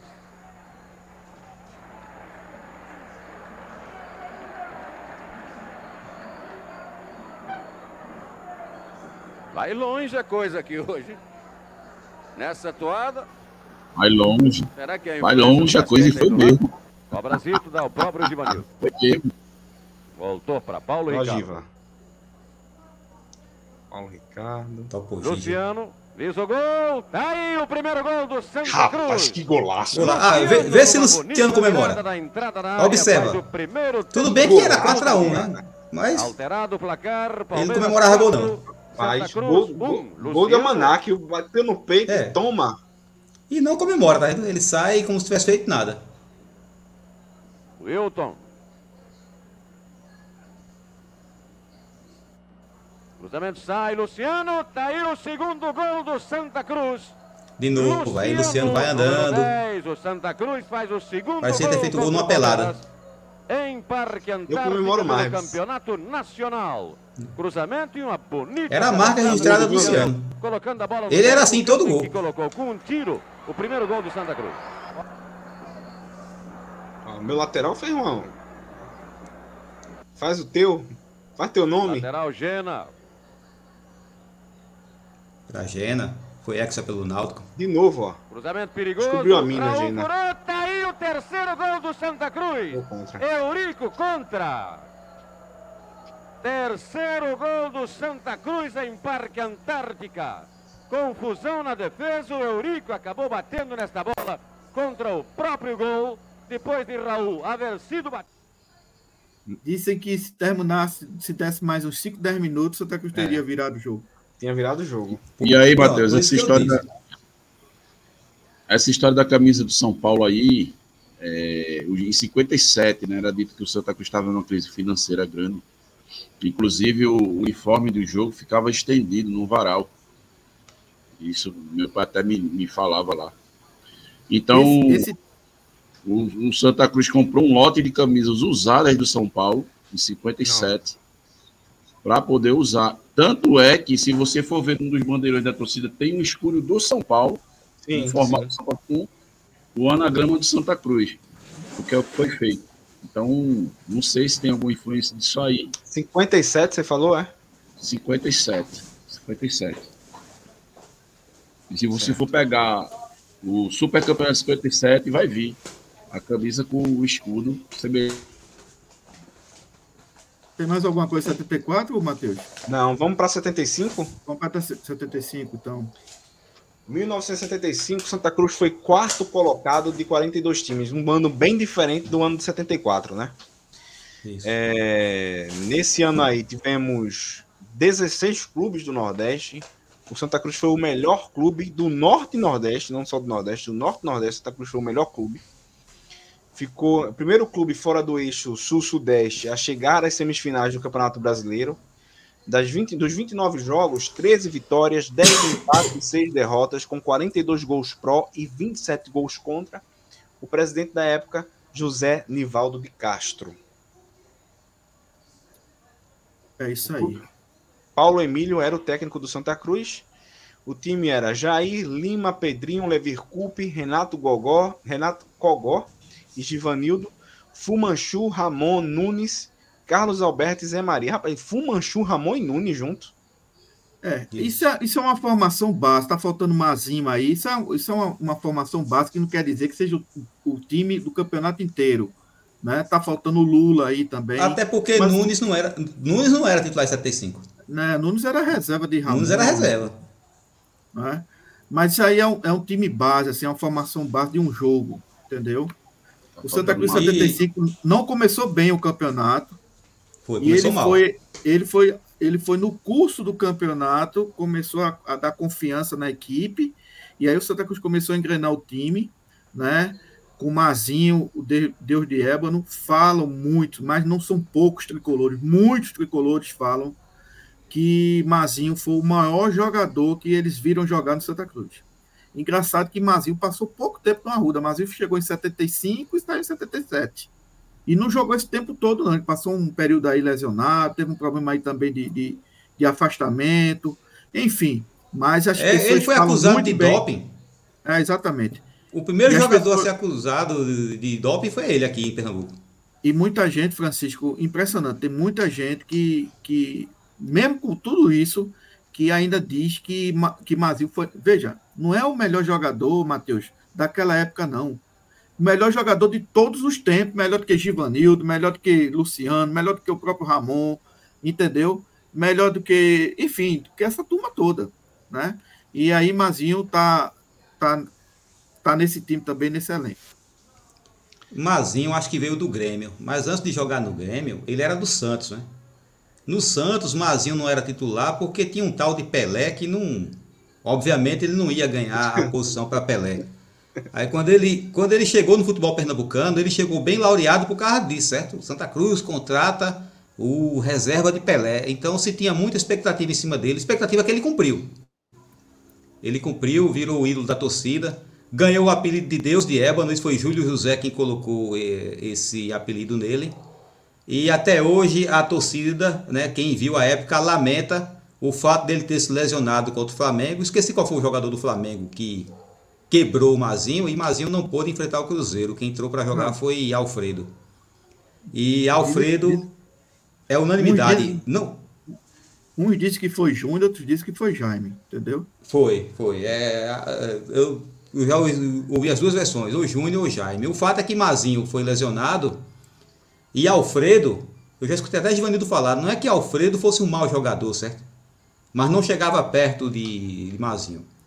Claro que não significa que se Mazinho jogasse, Santa Cruz ia vencer o Cruzeiro. A gente sabe que futebol não é tão simples assim. Mas o fato é que ele com certeza fez falta porque de um time cheio de craques, cheio de ídolos, era o principal ídolo da torcida na época. É, E aí tem a matéria da revista Placar, né, André? É, mais uma vez a placar, entendeu? Falando Santa melhor largada, falando do time, né? Se reportando ao Santa Cruz como a vedete da, eh, né, do, do, do futebol de Pernambuco naquela época. É porque o Santa Cruz ficou como líder de um grupo, ele terminou como líder. O grupo era Inter, Grêmio, São Paulo. É inimaginável hoje em dia, né? Um grupo que tem o Internacional, o Grêmio, o São Paulo, e o Santa Cruz terminar como primeiro do grupo. Mesmo ele não vencendo o São Paulo, o São Paulo venceu o Santa Cruz no Arruda por 2 a 1 mas o Santa Cruz terminou como primeiro do grupo. Isso é simplesmente inimaginável hoje em dia. É... Seguinte, sobre o ano de 75, a gente tem aqui relato de pessoas que participam, que eram, eram jogadores do time. A gente tem um relato de torcedor que viu o Santa Cruz jogando é, é, contra o Palmeiras. Então eu vou fazer o seguinte, tá? Eu vou colocar o relato e depois eu coloco o gol. Pode ser? Vamos lá. Ok. Beleza. Primeiro relato é de Arnildo, torcedor do Santa Cruz, que esteve no estádio em que o Santa Cruz perdeu do Palmeiras. Perdeu? Per... Ganhou, né? Não, não, não, não, não. Arnildo estava no estádio em 75, Santa Cruz ganhou do Palmeiras de 3 a 2 Ganhou 3x2. 3x2 do Palmeiras. É, Vamos tirar o né? relato de Arnildo. Oi, minha gente, tudo bem? Ah, quem fala aqui é o Arnildo, para quem não conhece, tem 75 anos de idade e vivenciei por muitos anos, ainda estou vivo, né? A, a, a campanha gloriosa do Santa Cruz na década de 70. Inclusive, eu vou comentar aqui sobre um jogo que, eu- que me marcou, que eu me fiz presente. Eu morava em São José dos Campos, Santa Cruz jogou contra, São, contra a Academia do Palmeiras em outubro de 1975. Eu fui a esse jogo, estava em loco. Um terço do estádio de tricolores Santa Cruzense dois terços do estádio de palmeirense, de periquito, como era naquela época, o símbolo do Palmeiras, né? Inclusive, eles começaram botando 1 a 0 nós empatamos, eles botaram 2 a 1 e começou a zonar. Pri, pri, pri, pri, aqueles soprando, parecia um estádio todo uns periquitos no, no ouvido de você, 2 a 1 Aí nós empatamos e, no apagar das luzes, fizemos um gol através do ex-palmeirense Pio, um gol de falta lá na gaveta e um abraço. Para mim foi um, um dos jogos mais importantes da minha vida. Deu início ali também, né, duas semanas depois, o Santa Cruz bateu o América do Rio, que era um grande time na época, de 3 a 1 no Maracanã. E na rodada subsequente, o Flamengo de Zico e companhia por 3 a 1 no próprio Maracanã. É isso aí. Salda Santa. Um abraço para todos. É isso aí, mano. Vamos ver o gol de Santa Cruz 3, Palmeiras 2, de virada. O gol de Pio é espetacular. Palmeiras e Santa Cruz, o Levir Culpe do Lula Pereira. Edu recebe na ponta direita, vai até a linha de fundo e cruza. O centroavante Mário, lembra dele, loirinho, chega mais rápido do que o zagueiro Lula Pereira. E toca no canto direito do goleiro Gilberto, que hoje trabalha no São Paulo. Tá aí o gol do Mário, hein? Jogou no Corinthians, o ponta pio, agora bate falta com violência, Leão larga. Volney pega o rebote e chuta na trave. A bola sobrou para Lula, Lula Pereira, que marca. Vocês viram que o Arouca ainda tentou salvar, mas não teve jeito. Depois o Lula foi abraçado pelo camisa 3, o Levir. Agora Agora o saudoso Fedato faz lançamento longo da intermediário Pontanei, ganha na corrida de Levir Culpe e bate na saída do goleiro Gilberto, auxiliar do Levir hoje no São Paulo. 2 a 1 um pro Verdão, 75 Parque Antártica. Olha o Ney, camisa 11, que vive hoje em Ibitinga. Nunes, o João Danado, ganha de Edson na direita e avança até a linha de fundo e cruza rasteiro. Ele bate com categoria no cantinho direito da meta de Leão. Tudo igual, 2 a 2 O Santa Cruz ousando apertar o Palmeiras em pleno Palestra Itália. Ah, esse voo Volney, vou dizer uma coisa para você, viu? O Volney fez 2 a 2 e o Pio vai fazer de novo. Olha o Pio aí, 3 a 2 que cacetada! Outubro de 75, lindo Santa Cruz 3, Palmeiras 2. Rapaz, que gol, viu? Que gol, viu? O que eu acho interessante é que eu sempre conto muito essa história. Que Volney, tem um vizinho meu aqui que tem seus 60 anos, ele detestava Volney.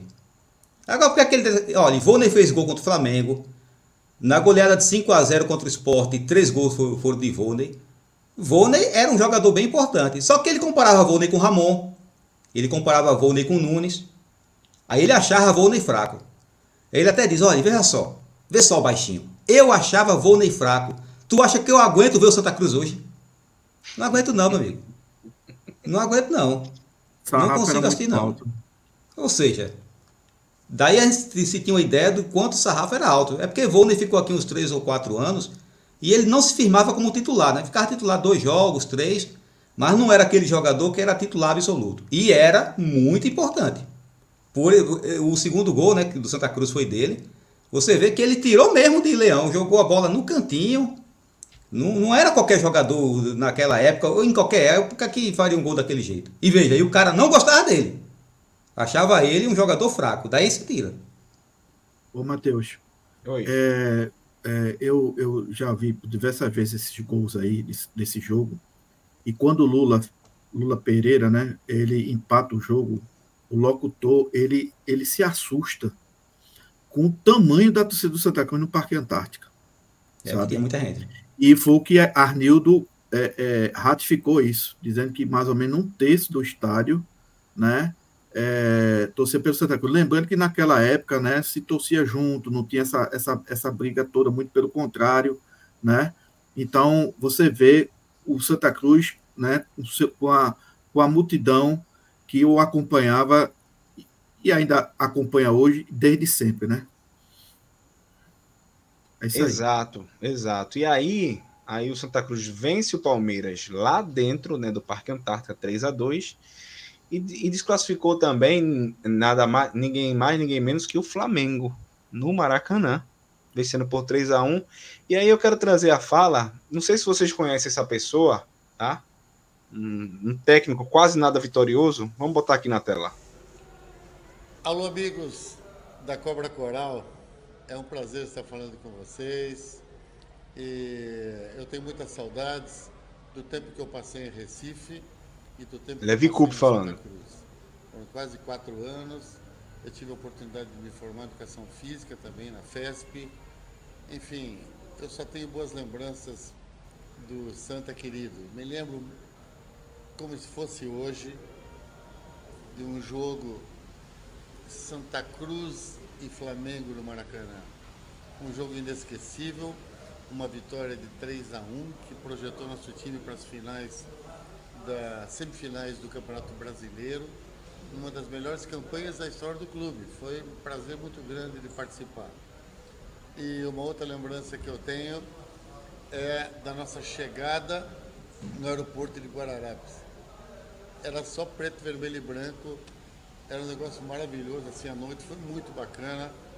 E nós tivemos, tínhamos um time maravilhoso também, com jogadores de altíssimo nível.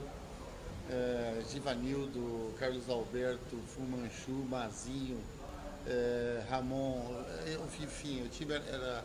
A defesa era o Carlos Alberto, eu jogava com o Lula na zaga, mais o Pedrinho na lateral. Enfim, o time era, era, muito legal. Então eu tenho uma saudade. Paulo Emílio como técnico. E o Paulo Emílio nos levou na véspera do jogo no teatro. Foi uma coisa inusitada, assim. Não acontecia isso naqueles anos. Ao invés daquela tensão do jogo, que seria muito normal, ele levou toda a delegação para assistir é, uma peça que eu nunca esqueci o nome, que se chama A Gaiola das Loucas. O Jorge Dória era o artista principal. Nós rimos muito na, na peça e não sei se isso ajudou a descontrair o time. O time entrou em campo solto, fez uma grande partida e uma inesquecível partida, né? Eu tenho muitas saudades e espero rever meus amigos aí em breve também em Recife para contar mais sobre as histórias lindas que nós tivemos aí pelo sertão do Nordeste, é, naquele ônibus tricolor com uma cobra coral que ia até o final do ônibus, a preto, vermelho e branco, um negócio muito bacana. O nosso motorista de ônibus, o cachorrão, inesquecível. Enfim, tem muita história para contar e eu tenho muitas saudades do Santa Cruz. Obrigado pela oportunidade de falar com vocês. Um abraço. Você vê, né? É, sem, sem comentário, né? Bora ver gol? Bora. Vamos lá. Quem está embargado Santa Cruz aqui, 3, Flamengo 1. Olha aí, Santa Cruz, primeiro gol no Maracanã. A cobrança de falta, a entrada de Ramon, tocando para abrir a contagem no Maracanã. Para o Santa Cruz do Recife contra o Flamengo.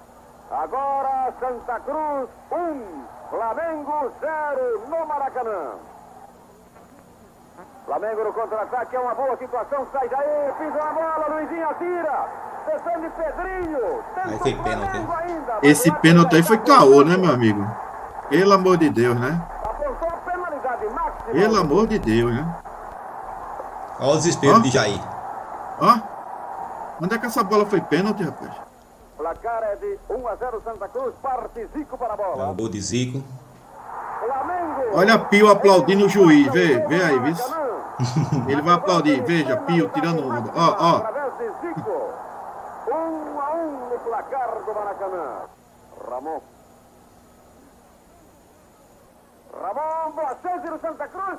Santa Cruz, segundo Rapaz, Cantarelli podia ver o Santa Cruz não, que ele tremia, viu?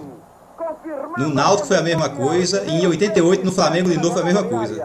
Ah, Quem isso é foi que deu esse Cantarelli, passe? né? Quem foi que deu o passe para Ramon ali? É Cantarelli. Olha Volney. Ele não observei. Agora quem faz o gol? Volney, atenção. eita, ficou do E seu Pedro detestava Volney, velho. O fraco. E a galera indo embora pra casa. Dá uma olhada lá na arquibancada. Quando sai o gol, olha lá, tudo indo embora. Não sai o gol. Rapaz, sabe quantas vezes eu vi o Santa Cruz ganhar dentro do, do Flamengo dentro do Maracanã? Eu? Nunca. A última vitória de Santa Cruz no Maracanã, Matheus, foi em 87. E 80, Flamengo. é, é, pelo brasileiro de 86, né? Foi um gol de Celso. foi- Celso Isso. Mendes. Celso Mendes. Foi 1x0 pro Santa Cruz. Janeiro de 87. Pelo campeonato de Isso. 86. Vamos continuar falando de 75 e tem um cabra aqui que eu acho que ninguém conhece não, que deixa eu dar o meu agradecimento a esse cabra. Márcio Canuto. Um, ah, de uma generosidade ímpar, viu? Uma generosidade ímpar. Um tricolor realmente que se emociona ao falar do Santa Cruz, né? É, e todo o agradecimento aqui do Beberibe a Márcio Canuto. Vou colocar aqui o vídeo dele falando sobre esse time de 75, sobre esse Santa Cruz da década de 70.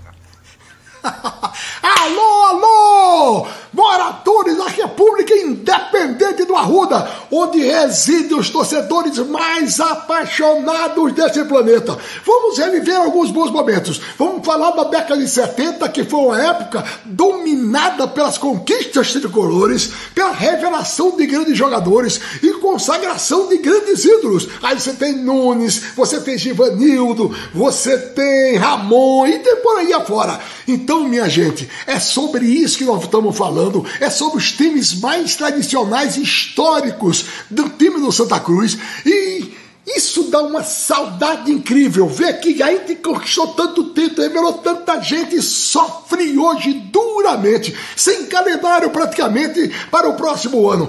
É preciso que essa diretoria, que as pessoas responsáveis tomem conta verdadeiramente da história, da glória, de tudo que foi conquistado pelo Santa Cruz ao longo de toda a sua vitoriosa trajetória. Então, se é para escolher o melhor time da década de 70, foram vários, né? Vários jogadores. Teve time treinado por Evaristo Macedo, foi técnico da seleção brasileira, pelo Wayne Andrade, por outros e outros treinadores, e por, também por tantos e bons jogadores. Mas eu destacaria o time de 1975, que foi arrebatador. Veja só, para não esquecer, ele ficou na frente de todos os clubes do, do de, aliás, do, do Nordeste, né?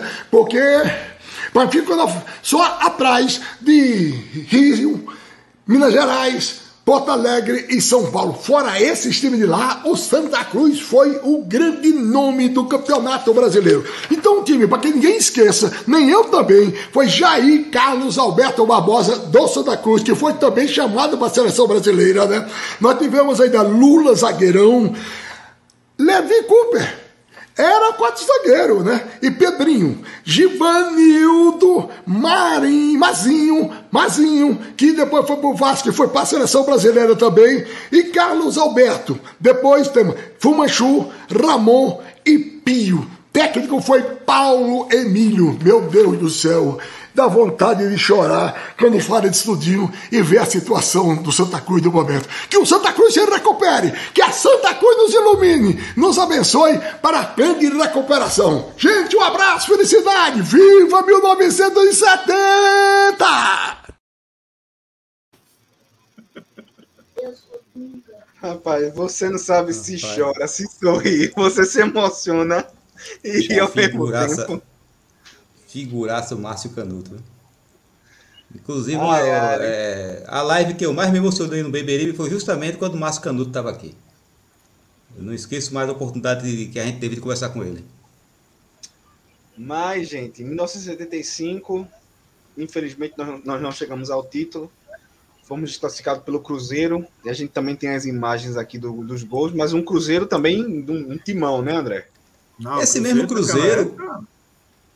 Ele tirou a vaga do Santa Cruz na Libertadores. Ele foi para a Libertadores no lugar do Santa Cruz, porque só ia o campeão e o vice. E ele foi o campeão da Libertadores. O campeão da Libertadores de 76 foi o Cruzeiro. Esse time do Cruzeiro, que em 75 limou o Santa Cruz não só da final do Brasileiro, mas da Taça Libertadores. Vamos ver o. Nós eliminamos o Flamengo no Maracanã para disputar a quarta de final, as quartas de finais. O que é que aconteceu? O jogo aqui contra o Cruzeiro, no Arruda, é, tem dois lances polêmicos do, do Cruzeiro, né? E Santa, nós marcamos 1 a 0 através de Fumachu. Eles empataram com esse gol que, de maneira irregular, que ele estava adiantado, o Zé Carlos. Fumachu marcou 2 a 1 aí Jairzinho empatou o jogo 2 a 2 Só que o Cruzeiro estava sentindo muito, porque foi uma tarde de domingo, muito calor, muito forte sentindo cansaço e o jogo ia para a prorrogação. Acontece que eu já no acréscimo fizeram um lançamento para a Palhinha e Lula nessa corrida, nessa velocidade com Palhinha, Palhinha ganhou dele que era o último ano, marcou o terceiro gol, fez 3 a 2 e só deu tempo só da gente dar saída do jogo e de ter... Rapaz, os gaúchos estavam torcendo desesperadamente, desesperadamente pelo Cruzeiro. Porque se o Santa Cruz tem passado essa final ia ser aqui no Recife. E aí ia ser inferno. Eu não sei se ele, o Internacional, aguentar, não. Até porque já tinha tomado um sufoco grande, tinha apanhado na fase anterior.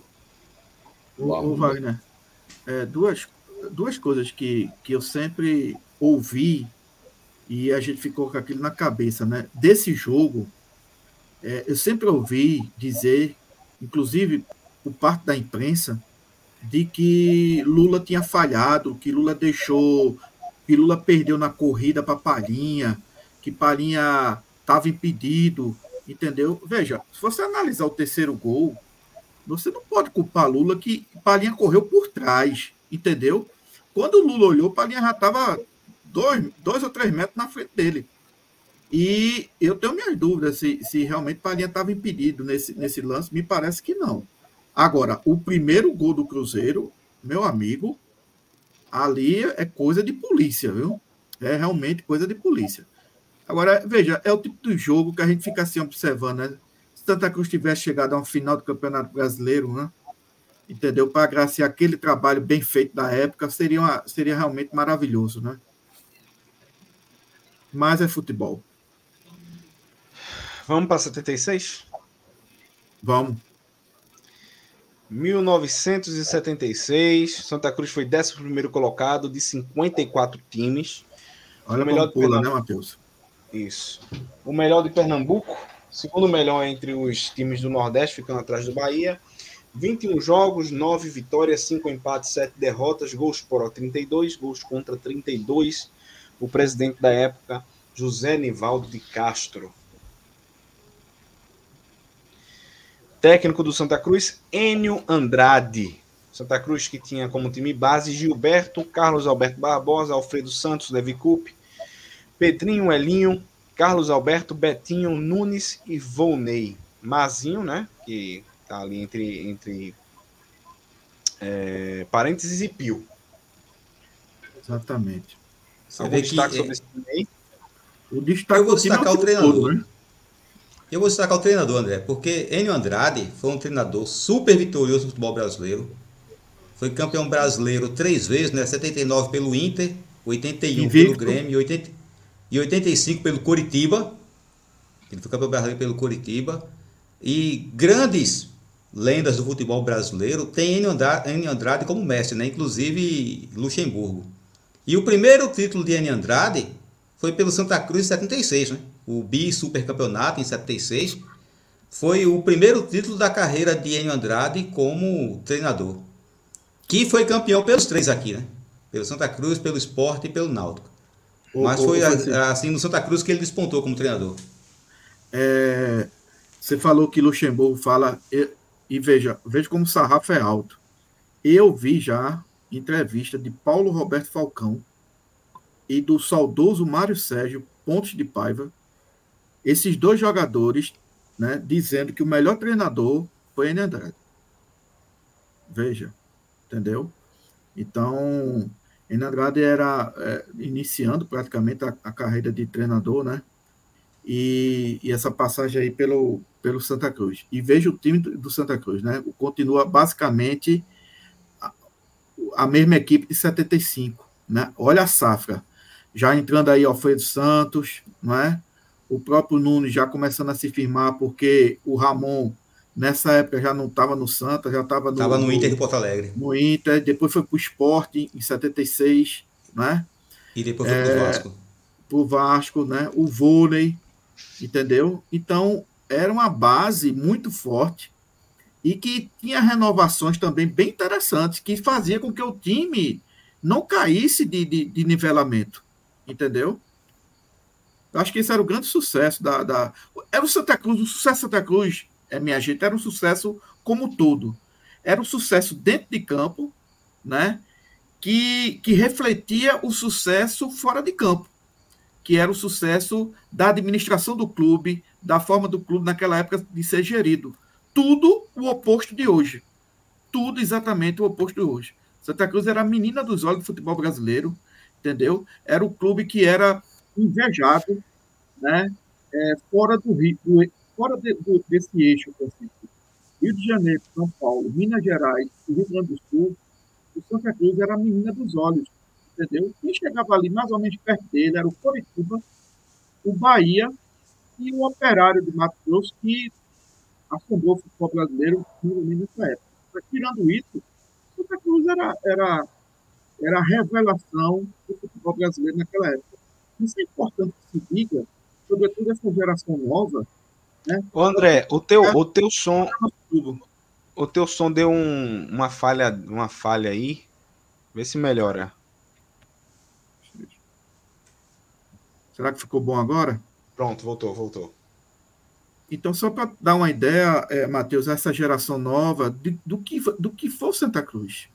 Né? E, e por que é que a gente entrou no caminho errado? Né? Por que é que, que o caminho que traçou-se agora para Santa Cruz é um caminho que é totalmente diferente desse? Né? Santa Cruz era hoje para estar em outro estágio, era para estar em outra situação, era para estar numa situação, inclusive, superior ao que o Fortaleza é hoje. Porque a gente já faz. O que o Fortaleza faz hoje, minha gente, Santa Cruz fazia aí, ó. Na década de 70, onde as coisas eram muito mais difíceis. Né? E, infelizmente, o nosso caminho foi traçado de uma forma completamente diferente e fez com que a gente chegasse à situação caótica que a gente está aqui. É, e aí, em 76, a gente tem aí. Esse é o time do Santa Cruz? Não. É o, não, time, é o time não, esse time é da seleção olímpica, Matheus, de 76. Pode ver, olha, o zagueiro Edinho do Fluminense, né? Tá ali. Olha Isso. Carlos, goleiro que foi goleiro da Copa de 86. E esse time que era da Ponte Preta na época. É, esse time vestiu a camisa do Santa Cruz e tinha o, o, o jogador que está do lado direito agachado era Santos, que era o jogador do Santa Cruz. Então, assim, o Santa Cruz cedeu à seleção brasileira principal na década de 70 três jogadores, como a gente já viu aqui: o Carlos Alberto Barbosa, o Givanildo e o Nunes. Mas também cedeu, e pouca gente fala nisso, dois jogadores para a seleção olímpica, tanto a seleção olímpica de 72, que foi o Zé Carlos, chamado Zé Carlos Olímpico, justamente porque ele foi para a Olimpíada, e em 76 o Santos, que era esse ponteiro de esquerdo que também jogava pelo Santa Cruz. Entendeu? Nas Olimpíadas de Montreal, né? Exatamente. O Rosemiro ali do lado de, de Carlos, tá vendo? Deixa eu ver. É Rosemiro. Rosemiro era do Palmeiras, né? É Tecão, Alberto Legelé, ó. Edinho Chico Fraga. Eu né? gostei do nome aí, do próximo aí. É... o agachado é o, o, o massagista Knockout Jack. Cremilson, Mendonça. Olha aí, Mendonça jogou no Botafogo, tá vendo? É. É, Elivelto, Picolé e Santos. Santos era de Santa Cruz. San... Exatamente. Santos era de Santa Cruz, era. Bora ver gol? 76? Bora. Vamos lá. Pau na Ratazana, 2 Santa Cruz, 1 um, um para o Náutico. A hora do presentão. Olha aí, Luiz Fernando do Náutico, goleiro. Meu Deus do céu, hein? Ele dá pro rápido Betinho de presente que não perdoa não e abre o placar para o Santa Cruz. 76 no Arruda. Santa Cruz faz 1 a 0. Tá aí o Betinho, jogava muito esse rapaz. O Santa Cruz amplia levantamento na área para Frânio que aparece sozinho e marcou. Não deu pro goleiro Luiz Fernando de novo não. Também, tá né? Depois daquela pisada de bola. Vamos ver. Tá aí o Afrânio. Agora o Náutico diminui. Zé Maria faz boa jogada pela meia e arrisca de de longe, um golaço. Final Santa Cruz de Levir Cup 2, Náutico 1. Setembro de 76 no Arruda. Rapaz, não é que o gol do Náutico foi um golaço. Foi. Só fazendo um registro aqui, viu, Matheus? É, isso é o nosso amigo é, Milton, né? Milton Neves. Milton Neves. É, onde ele disse Afrânio, entenda-se Nunes. Quem fez aquele gol foi Nunes e não Afrânio. Agora eu vou falar uma coisa para vocês também, que eu sinto falta desse programa na TV. Gol, o grande momento, grande do, futebol. momento do futebol. Ah, é. Alexandre Santos né? fazer, né? Muito Também. bom, muito bom programa, muito bom. Vamos para 77. Em 1977, Santa Cruz foi décimo colocado de 62 times. E você vê que sempre foram boas campanhas, né? Tirando a de 74, que foi terrível. Ele foi décimo mas ele não foi para a semifinal por causa de um gol de saldo. Contra o Operário. Nesse ano aí. Por causa de um gol que levou do Remo no final do jogo. O melhor de Pernambuco, o melhor do Nordeste. 18 jogos, 10 vitórias, 5 empates, 3 derrotas, 33 gols pró, 15 gols contra o presidente Mariano Matos. Veja, 62 equipes, né, Matheus? Veja que coisa interessante, né? Exato. Em Eles estavam 70, inchando cada vez mais. é, cada vez mais. 79 tem mais de 90. Exatamente. Nossa Aí, Senhora. E aí, aí, é o Santa Cruz, levou- como Francisco. Pode falar, mano. E aí é quando começa a entrar a influência política. Tanto É, que chega a assim, Arena vai mal, mais um chega-se time num número nacional. absurdo de 90 e, 92 equipes, né? Em 79. Foram 92 times. Olha o time de 77 aí. Evaristo Macedo, né? Volta ao Arruda em 77. Exato. O time Jair, Carlos Alberto Barbosa, Alfredo Santos, Fraga, Pedrinho e Lula, Betinho, Volney, Mazinho, Nunes e Pio. Um- Uma base incrível. Isso, isso. Rapaz, quando é que a gente vai ver isso no Santa Cruz novamente? Um, um- uma- Rapaz. um time base que permanece. Esses agachados aí é, é realmente. Até, É, até é. vôlei, né, né, Francisco? Que a gente engole aí, porque, querendo ou não, ele fazia os gols dele, mas, meu amigo, não é brincadeira, não. Aí você tinha um pouco antes, é, é Matheus, para você ver o nível do Santa Cruz, você tinha nesses agachados, tinha Divanildo, Luciano, né? Aí tinha Herbe, Cuica, Ramon, Fernando Santana. Entendeu? É, é uma geração. Assim, a- resguardado, viu, pessoal? As devidas eh, proporções. Essa geração do início de 70 até o início de 70 até 75, se a gente fizer um corte de 75 a 78, 79, é mais ou menos o que a gente teve da geração da seleção brasileira de 58, casando com a geração de 70. Entendeu?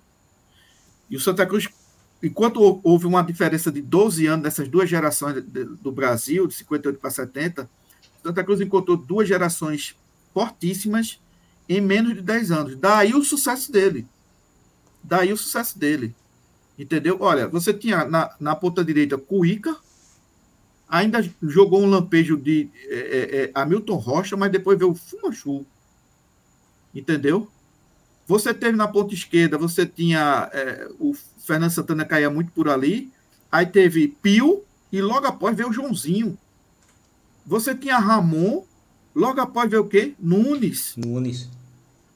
Entendeu? Então, assim, meio de campo, Mazinho, Betinho, Herbe, sabe? É, é, é, eram muito bons jogadores. Assim, Zagueiro, Lula Pereira, Edson. Levi Coupe, Alfredo Santos, Paranhos, Exatamente, exato. Goleiros, né? Detinho, Gilberto, Jair, Gilberto, Jair, Picasso, Picasso, Joel Mendes. Joel Mendes. Não é brincadeira, não, minha gente. Entendeu? Eu acho que só a exceção, Francisco, era só realmente na lateral esquerda, porque Pedrinho era muito regular, se- não, não se machucava, né? não era jogador de, de levar cartão vermelho. Então você pode ver que essa década se teve uma, uma, uma posição. Aliás, as duas laterais, vamos ser sinceros. Porque caso Alberto Barbosa saiu do Santa Cruz em 80, ele foi para o Internacional. E logo depois, quem substituiu o Carlos Alberto Barbosa era um grande lateral que tinha na base do Santa Cruz chamado Everaldo. Muito bom também. Pena que jogou pouco pelo Santa. Então, para você ver como o time era estruturado, Matheus.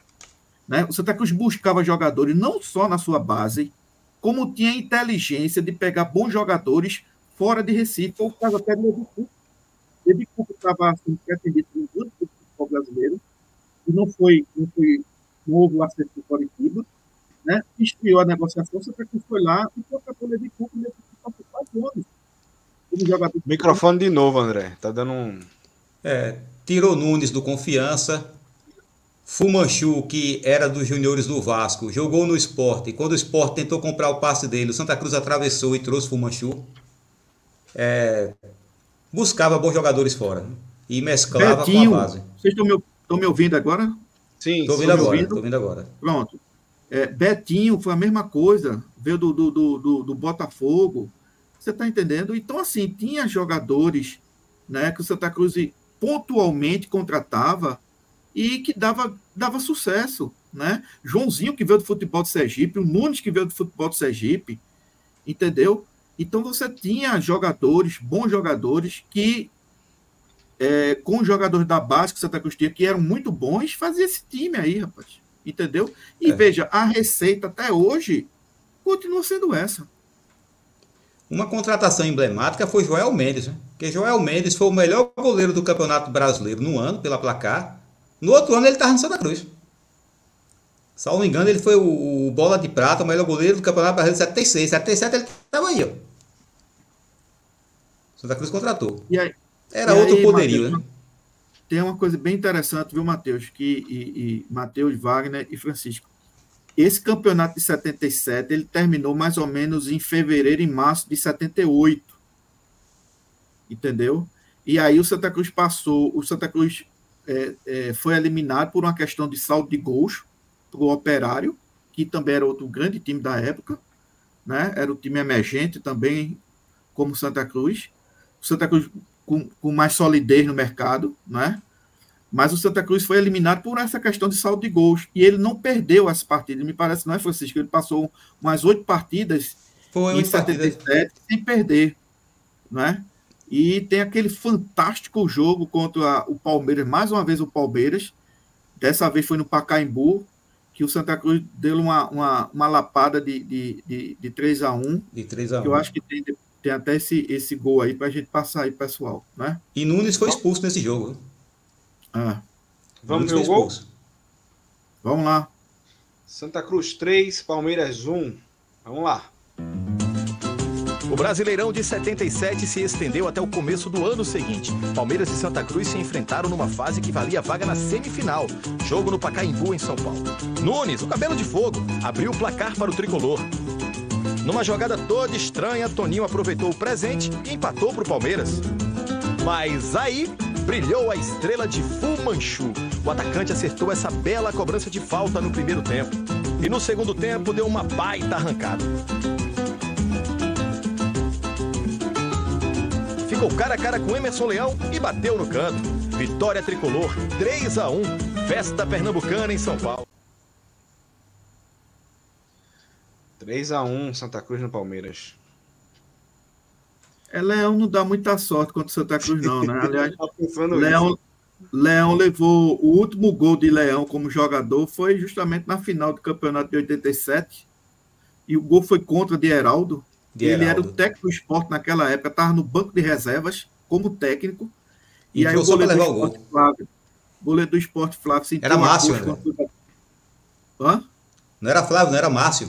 Era Márcio, né? Era, Era Márcio, Márcio. foi bater um escanteio. Aliás, foi bater um tiro de meta. O jogo tava, tava tinha muita chuva, o gramado tava pesado, ele sentiu Tava a coxa 1x0 e pro esporte, gol de Éder. Foi, entrou Leão. E pouco tempo depois, Heraldo fez aquele gol que deu o bicampeonato ao Santos. E fica que foi a última partida oficial de Leão como jogador. Foi, e, e foi. o último gol foi com foi pro Santa Cruz, entendeu? Deixa eu mandar um abraço aqui. Um abraço para meu tio, assistindo a live diretamente lá da Flórida, nos Estados Unidos. Ele diz aí, era uma seleção, ver um jogo do Santa Cruz era igual a ver a seleção brasileira jogar. Esse meu tio e outros tios meus sempre falam para mim, vocês não viram Santa Cruz não, quem viu Santa Cruz foi, fomos nós. E é verdade, é verdade. Abraço. Eles, eles comeram a picanha e a gente tá no osso aqui, meu. Ruim do osso. E ruim do osso há muitos anos, viu? É, Vamos para 78 então? Bora. Vamos lá. É um ano dourado também, 78.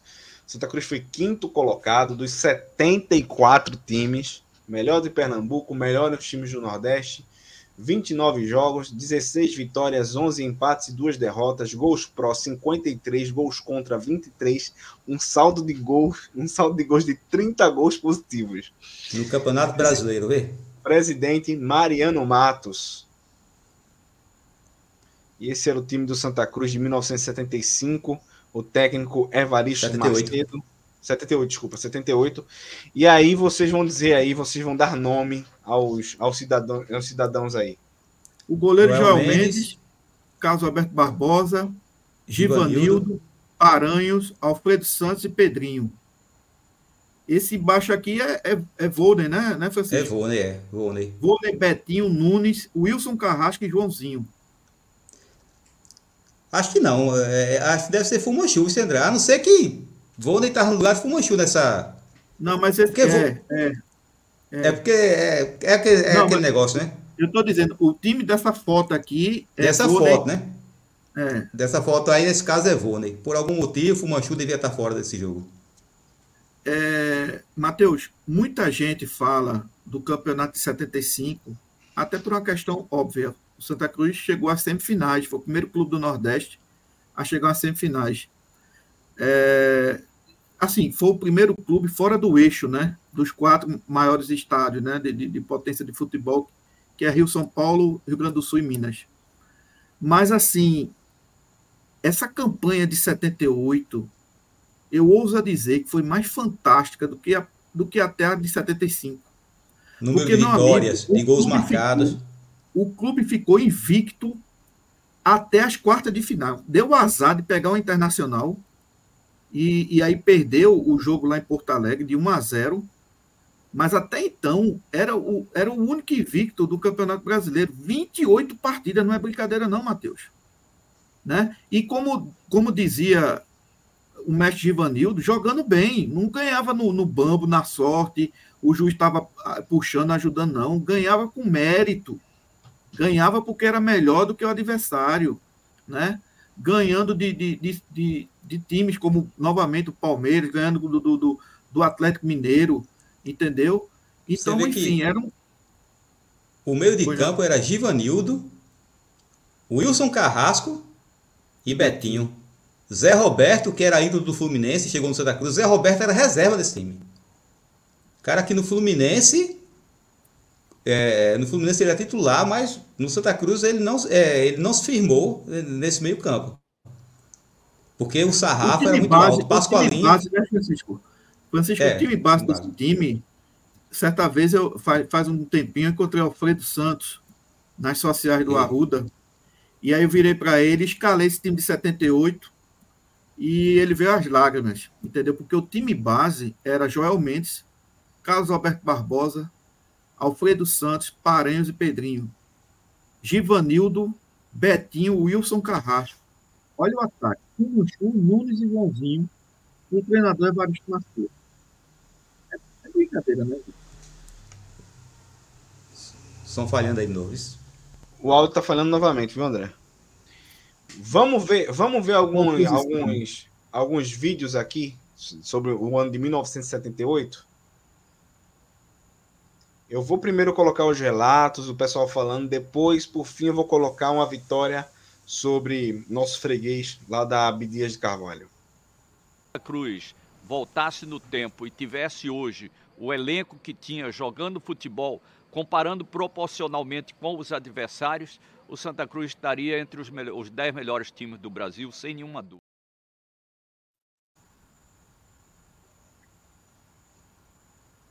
Vamos ver a entrevista aqui do professor Evaristo Macedo. A responsabilidade de ser o único time do Brasil invicto é, pode atrapalhar a vida do Santa Cruz nesse jogo, Evaristo? Bem, até o momento não nos atrapalhou. E eu espero que não aconteça agora. Nós não perdemos para qualquer time, perdemos para um time que foi campeão brasileiro.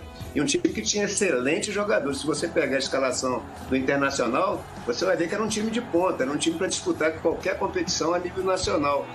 No primeiro jogo do mata-mata, nas quartas de final, a invencibilidade foi quebrada. No Beira Rio, em Porto Alegre, Internacional 1 a 0. No jogo da volta, 2 a 1 para o Inter e o Santa deu adeus ao brasileiro. O campeonato, vencido pelo Guarani, caiu no esquecimento dos tricolores. Até 2019.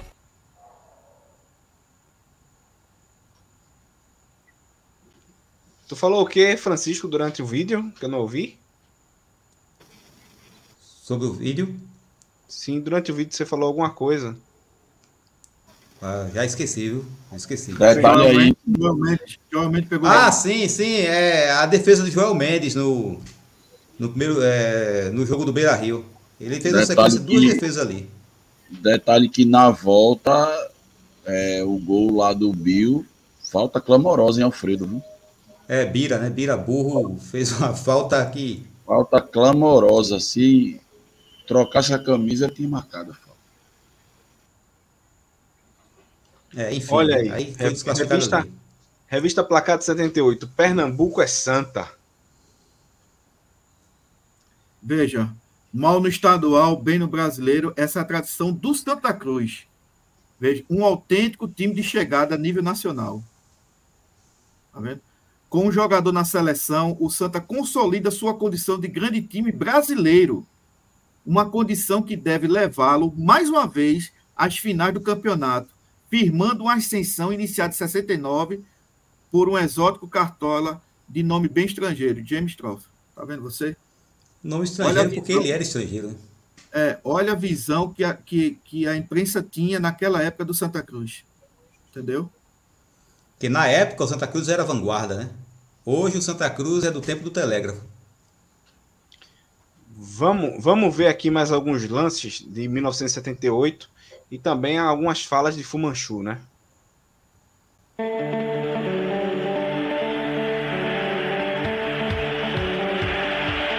O imbatível Santa Cruz do brasileiro de 1978. Tinha Nunes, tinha Betinho, tinha Joãozinho. Carlos Alberto Barbosa, é, Lula, é, Alfredo Santos e Pedinho, Givanildo, Mazinho, Fumanchu e Pio. Era um time que não tinha uma defesa, né? Agora do meio para frente era um volante só, me lembro, que era no, no meu caso. Aí do, na frente então era difícil, porque tinha jogadores, na verdade, muito bons. 27 jogos sem perder. Uma sequência que há 41 anos é inalcançável. É difícil de ser batido, hein? E quem tiver ousadia, que tentem, tente batê-lo, porque ficar esse tempo todo sem perder é complicado. Foi até uma injustiça um time manter um recorde daquele, uma invencibilidade. Vamos ver o Santa Cruz dando uma lapada na, na cachorra de peruca? Bora, Bora ver. Brasileiros FT8. Detalhe pro nome, né, André? É, detalhe Esporte. pro nome. Torcedor, veja o nome como era. No Recife, mais um jogo definido com uma cobrança de falta. Santa Cruz 1, Esporte 0. Betinho acertou mesmo o pé. Ele foi perfeito na cobrança e colocou a bola no ângulo direito sem qualquer chance para o goleiro Ivan. Lembrando que naquela época tinha esporte e tinha o Alta Esporte da Paraíba, entendeu? Paraíba. Era um clássico arretado. Agora a curiosidade é que esse time que disputou o Pernambucano, né? o Pernambucano foi no segundo semestre, já sem Nunes e Fumanchu, que foram para o Fluminense, e sem Wilson Carrasco, que salvo engano foi para a Portuguesa, é, a gente ficou impressionado com o saldo de 30, não foi o saldo de gol no brasileiro. No Pernambucano, Santa Cruz marcou 112 gols e levou 8, terminou com um saldo de 104. O esporte não, não disputou esse campeonato porque o presidente Jarbas Guimarães alegou que estava em crise e não tinha condições de disputar o campeonato pernambucano. Aí o Santa Cruz não teve o prazer de lapiar o esporte naquele ano. A vítima terminou sendo Central, que levou 9, e o Náutico, que perdeu de 4 a 0 a final dos aflitos. E o esporte, que terminou sendo mais vergonhoso, correu da competição. Bora para 79? Vamos embora. 1979, o Santa Cruz foi 35 colocado de 94 clubes no Campeonato Brasileiro. Tem alguém de Recife aí que foi no 91º, 92º, vou dizer quem foi não. Rapaz, olha, o Santa Cruz foi o melhor de Pernambuco, ficou atrás, no, no do, entre os times do Nordeste, ele ficou atrás do Vitória, Campinense, CSA, Botafogo da Paraíba e ficou à frente de 24 times do Nordeste, tá? Foram 16 jogos, 6 vitórias, 4 empates, 6 derrotas, 20 gols pró, 18 gols contra. O presidente era Rodolfo Aguiar. Ah, quem era? O time de 79, com Evaristo Macedo como técnico ainda. Joel Mendes, goleiro. Carlos Alberto Barbosa, Givanildo, Fraga, Pedrinho e Lula. Hamilton Rocha, Betinho, Jadir, Ademar e Joãozinho. Você vê que aí perdemos algumas das nossas estrelas né, em 79. É, já não tinha Nunes, Fumanchu, Wilson Carrasco, é, já não estavam mais no time não. Já não ficaram com, já não ficaram com o estadual de 78, foi, que foi no segundo semestre. Né?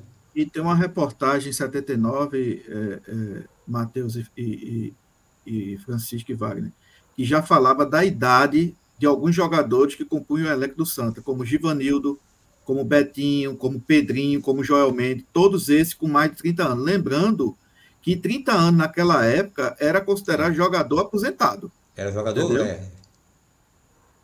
Tanto é que tem, na mesma reportagem, Givanildo, puto arretado da vida, porque estavam chamando ele de velho.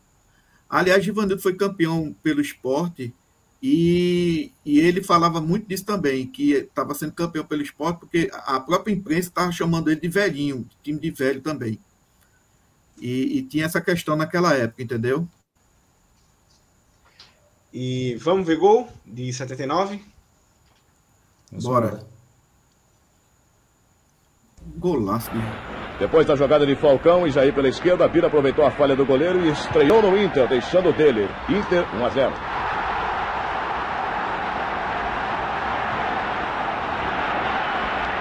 O artilheiro Paulo César, novo no Santa, não estreou bem, mas que fez um golaço foi o ponta esquerda Joãozinho. Ele driblou cinco adversários antes de marcar. O desempate do Inter não temos para mostrar. Final 2 a 1 Inter. Golaço, golaço mesmo. Detalhe, o, gol, o segundo gol do Inter não temos para mostrar. Vocês que se lasquem para lá. Isso era muito comum na época, viu, Matheus? Isso acontecia muito. Isso acontecia. Então vamos para o último ano da década de 80, da década de 70, fechando 1980. Santa Cruz foi 17 colocado de 44 times, melhor de Pernambuco, melhor do Nordeste. 15 jogos, 5 vitórias, 6 empates, 4 derrotas, 20 gols pró, 17 contra o presidente Rodolfo Aguiar. É, e esse era o, clube, era o time de 1980 e o técnico era Paulo Emílio, voltando ao Arruda, né? É, exatamente. Já tinha Baiano. Quem tirou Santa Cruz foi o Flamengo. Já tinha Baiano, que foi. Que foi é, jogou muito aqui no futebol de Pernambuco, né? Tinha Santa Cruz também contratou um jogador Senna, jogou muita bola. Né? O próprio Paulo César era um jogador que veio do futebol cearense, Francisco. Santa Cruz contratava é, revelações do futebol cearense, do futebol paraense, né? O, o, futebol do Nordeste, Santa Cruz mandava e desmandava aqui e contratava as revelações do, do, do futebol do Nordeste. Antes desses jogadores ir para o sul do país, né? Esses jogadores passavam pelo, pelo futebol é, de Pernambuco, sobretudo Santa Cruz, que Santa Cruz contratava esses jogadores. Agora vê, André, tá o goleiro Reginaldo aí, mas o, o titular daquele ano era o Wendel, né? O Wendel foi 81, Francisco. 81, não foi? Foi 81. 81. Teve Reginaldo, o Joel Mendes já tinha saído. Santa Cruz ficou, esse ano de 80 ficou meio fraquinho de goleiro, sabe? Porque o, o reserva de Joel Mendes era Cláudio, né? Era Cláudio, exatamente. Que nunca se firmou como titular. Pascoalinho tinha saído também. Luiz Neto é, era estava no ABC nessa época. Luiz Neto, é, Luiz Neto era da base, estava no ABC. Entendeu? E, e, aí você vê o Hamilton Rocha, o Carlos Roberto, né? O Joãozinho ainda estava jogando pelo Santa.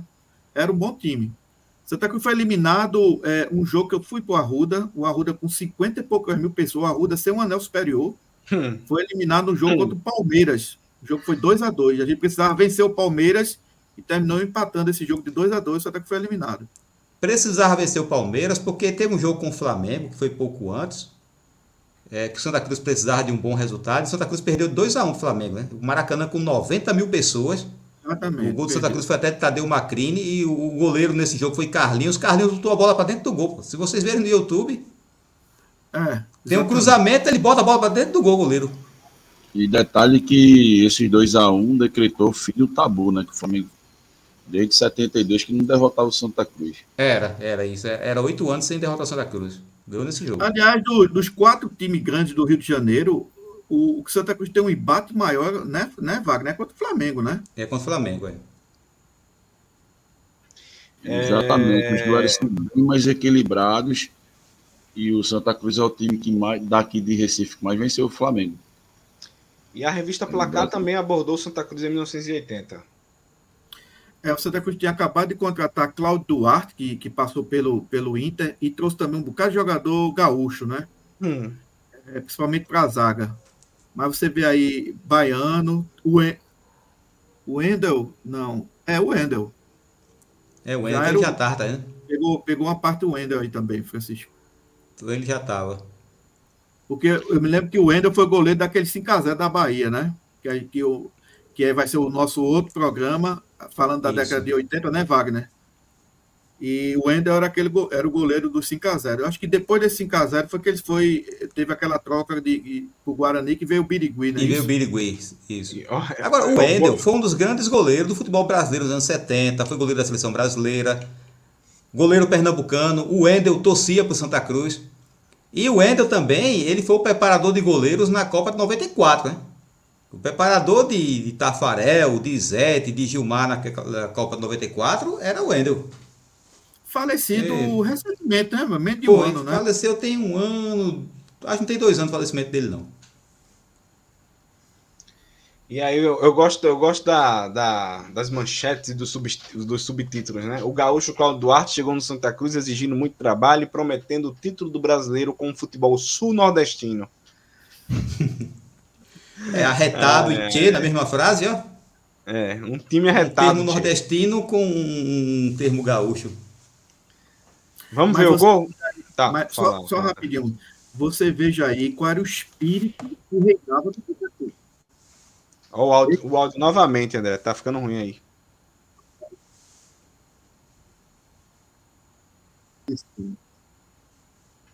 É, você vê o, o autoestima que tinha o clube, Matheus. Né? Pessoas chegavam, o Santa Cruz, é, viu o Santa Cruz com a oportunidade de ganhar um título, chegar próximo Tira, tira o fone, talvez melhore, vice André, porque tá falhando, pega, falha. Vamos ver gols. Santa Cruz 2, Palme Palmeiras 2. O Palmeiras conseguiu a classificação no Recife. Empatou de 2 a 2 com o Santa Cruz. No primeiro gol, César e Baroninho fizeram boa jogada. César foi à linha de fundo e cruzou. Lúcio entrou e conferiu. Palmeiras 1, Santa Cruz 0.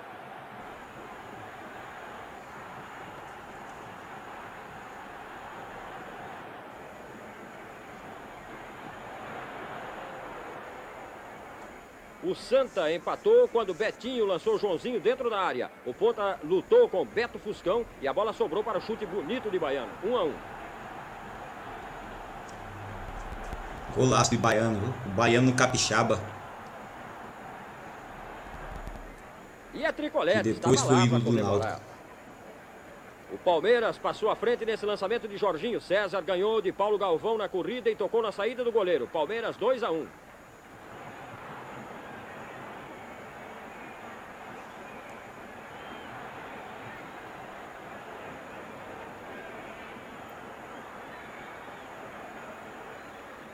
Gol de empate do Santa Cruz foi incrível. Betinho centrou, a bola ficou na área como numa linha de passe.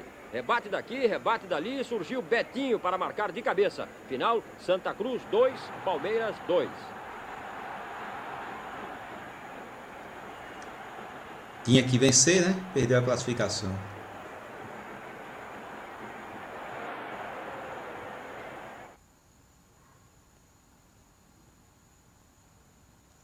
Esse gol do Santa Cruz aí foi estilo esporte, viu?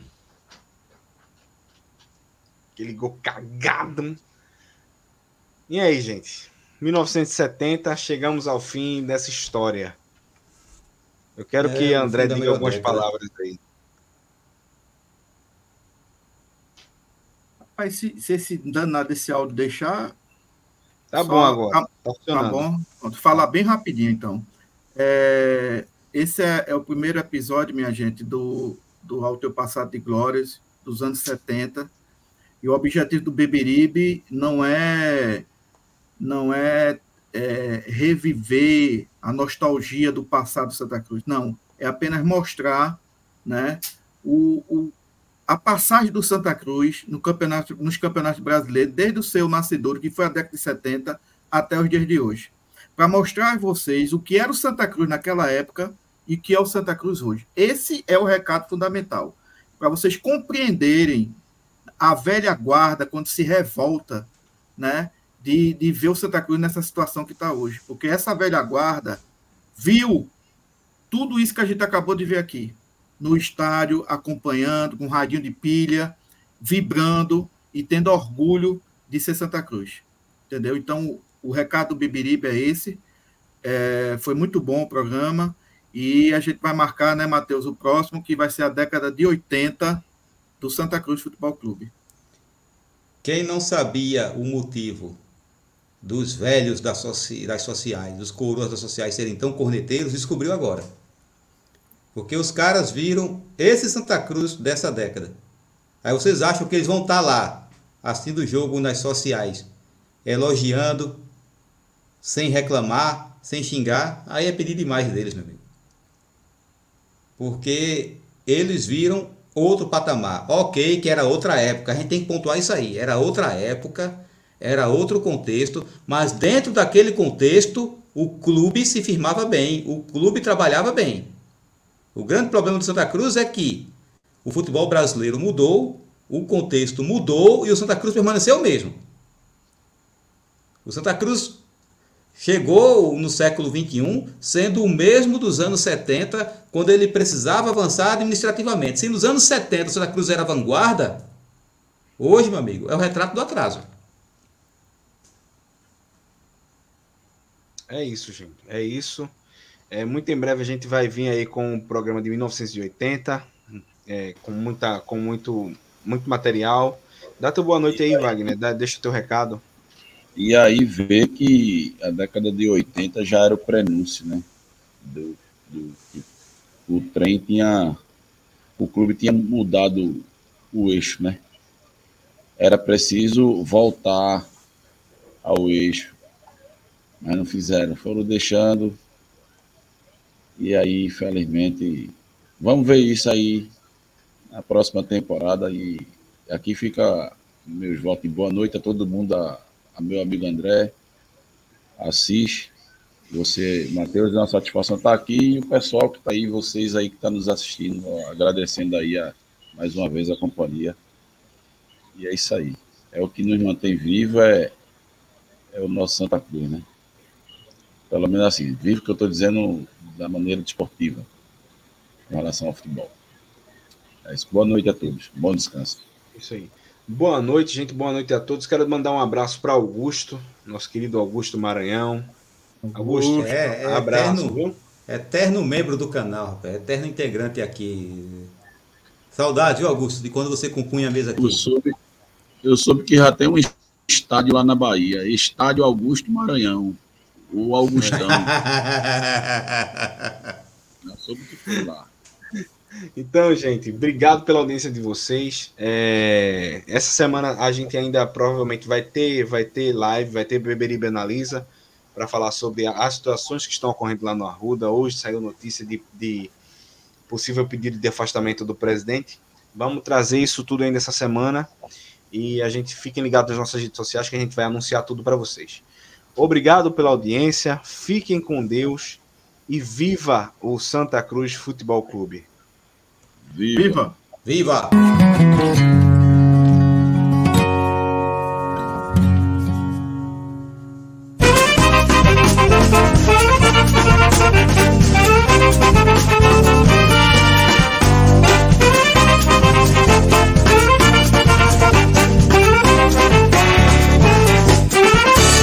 adianta mudar seu doutor. Meu coração sempre será tricolor. Eu não me canso de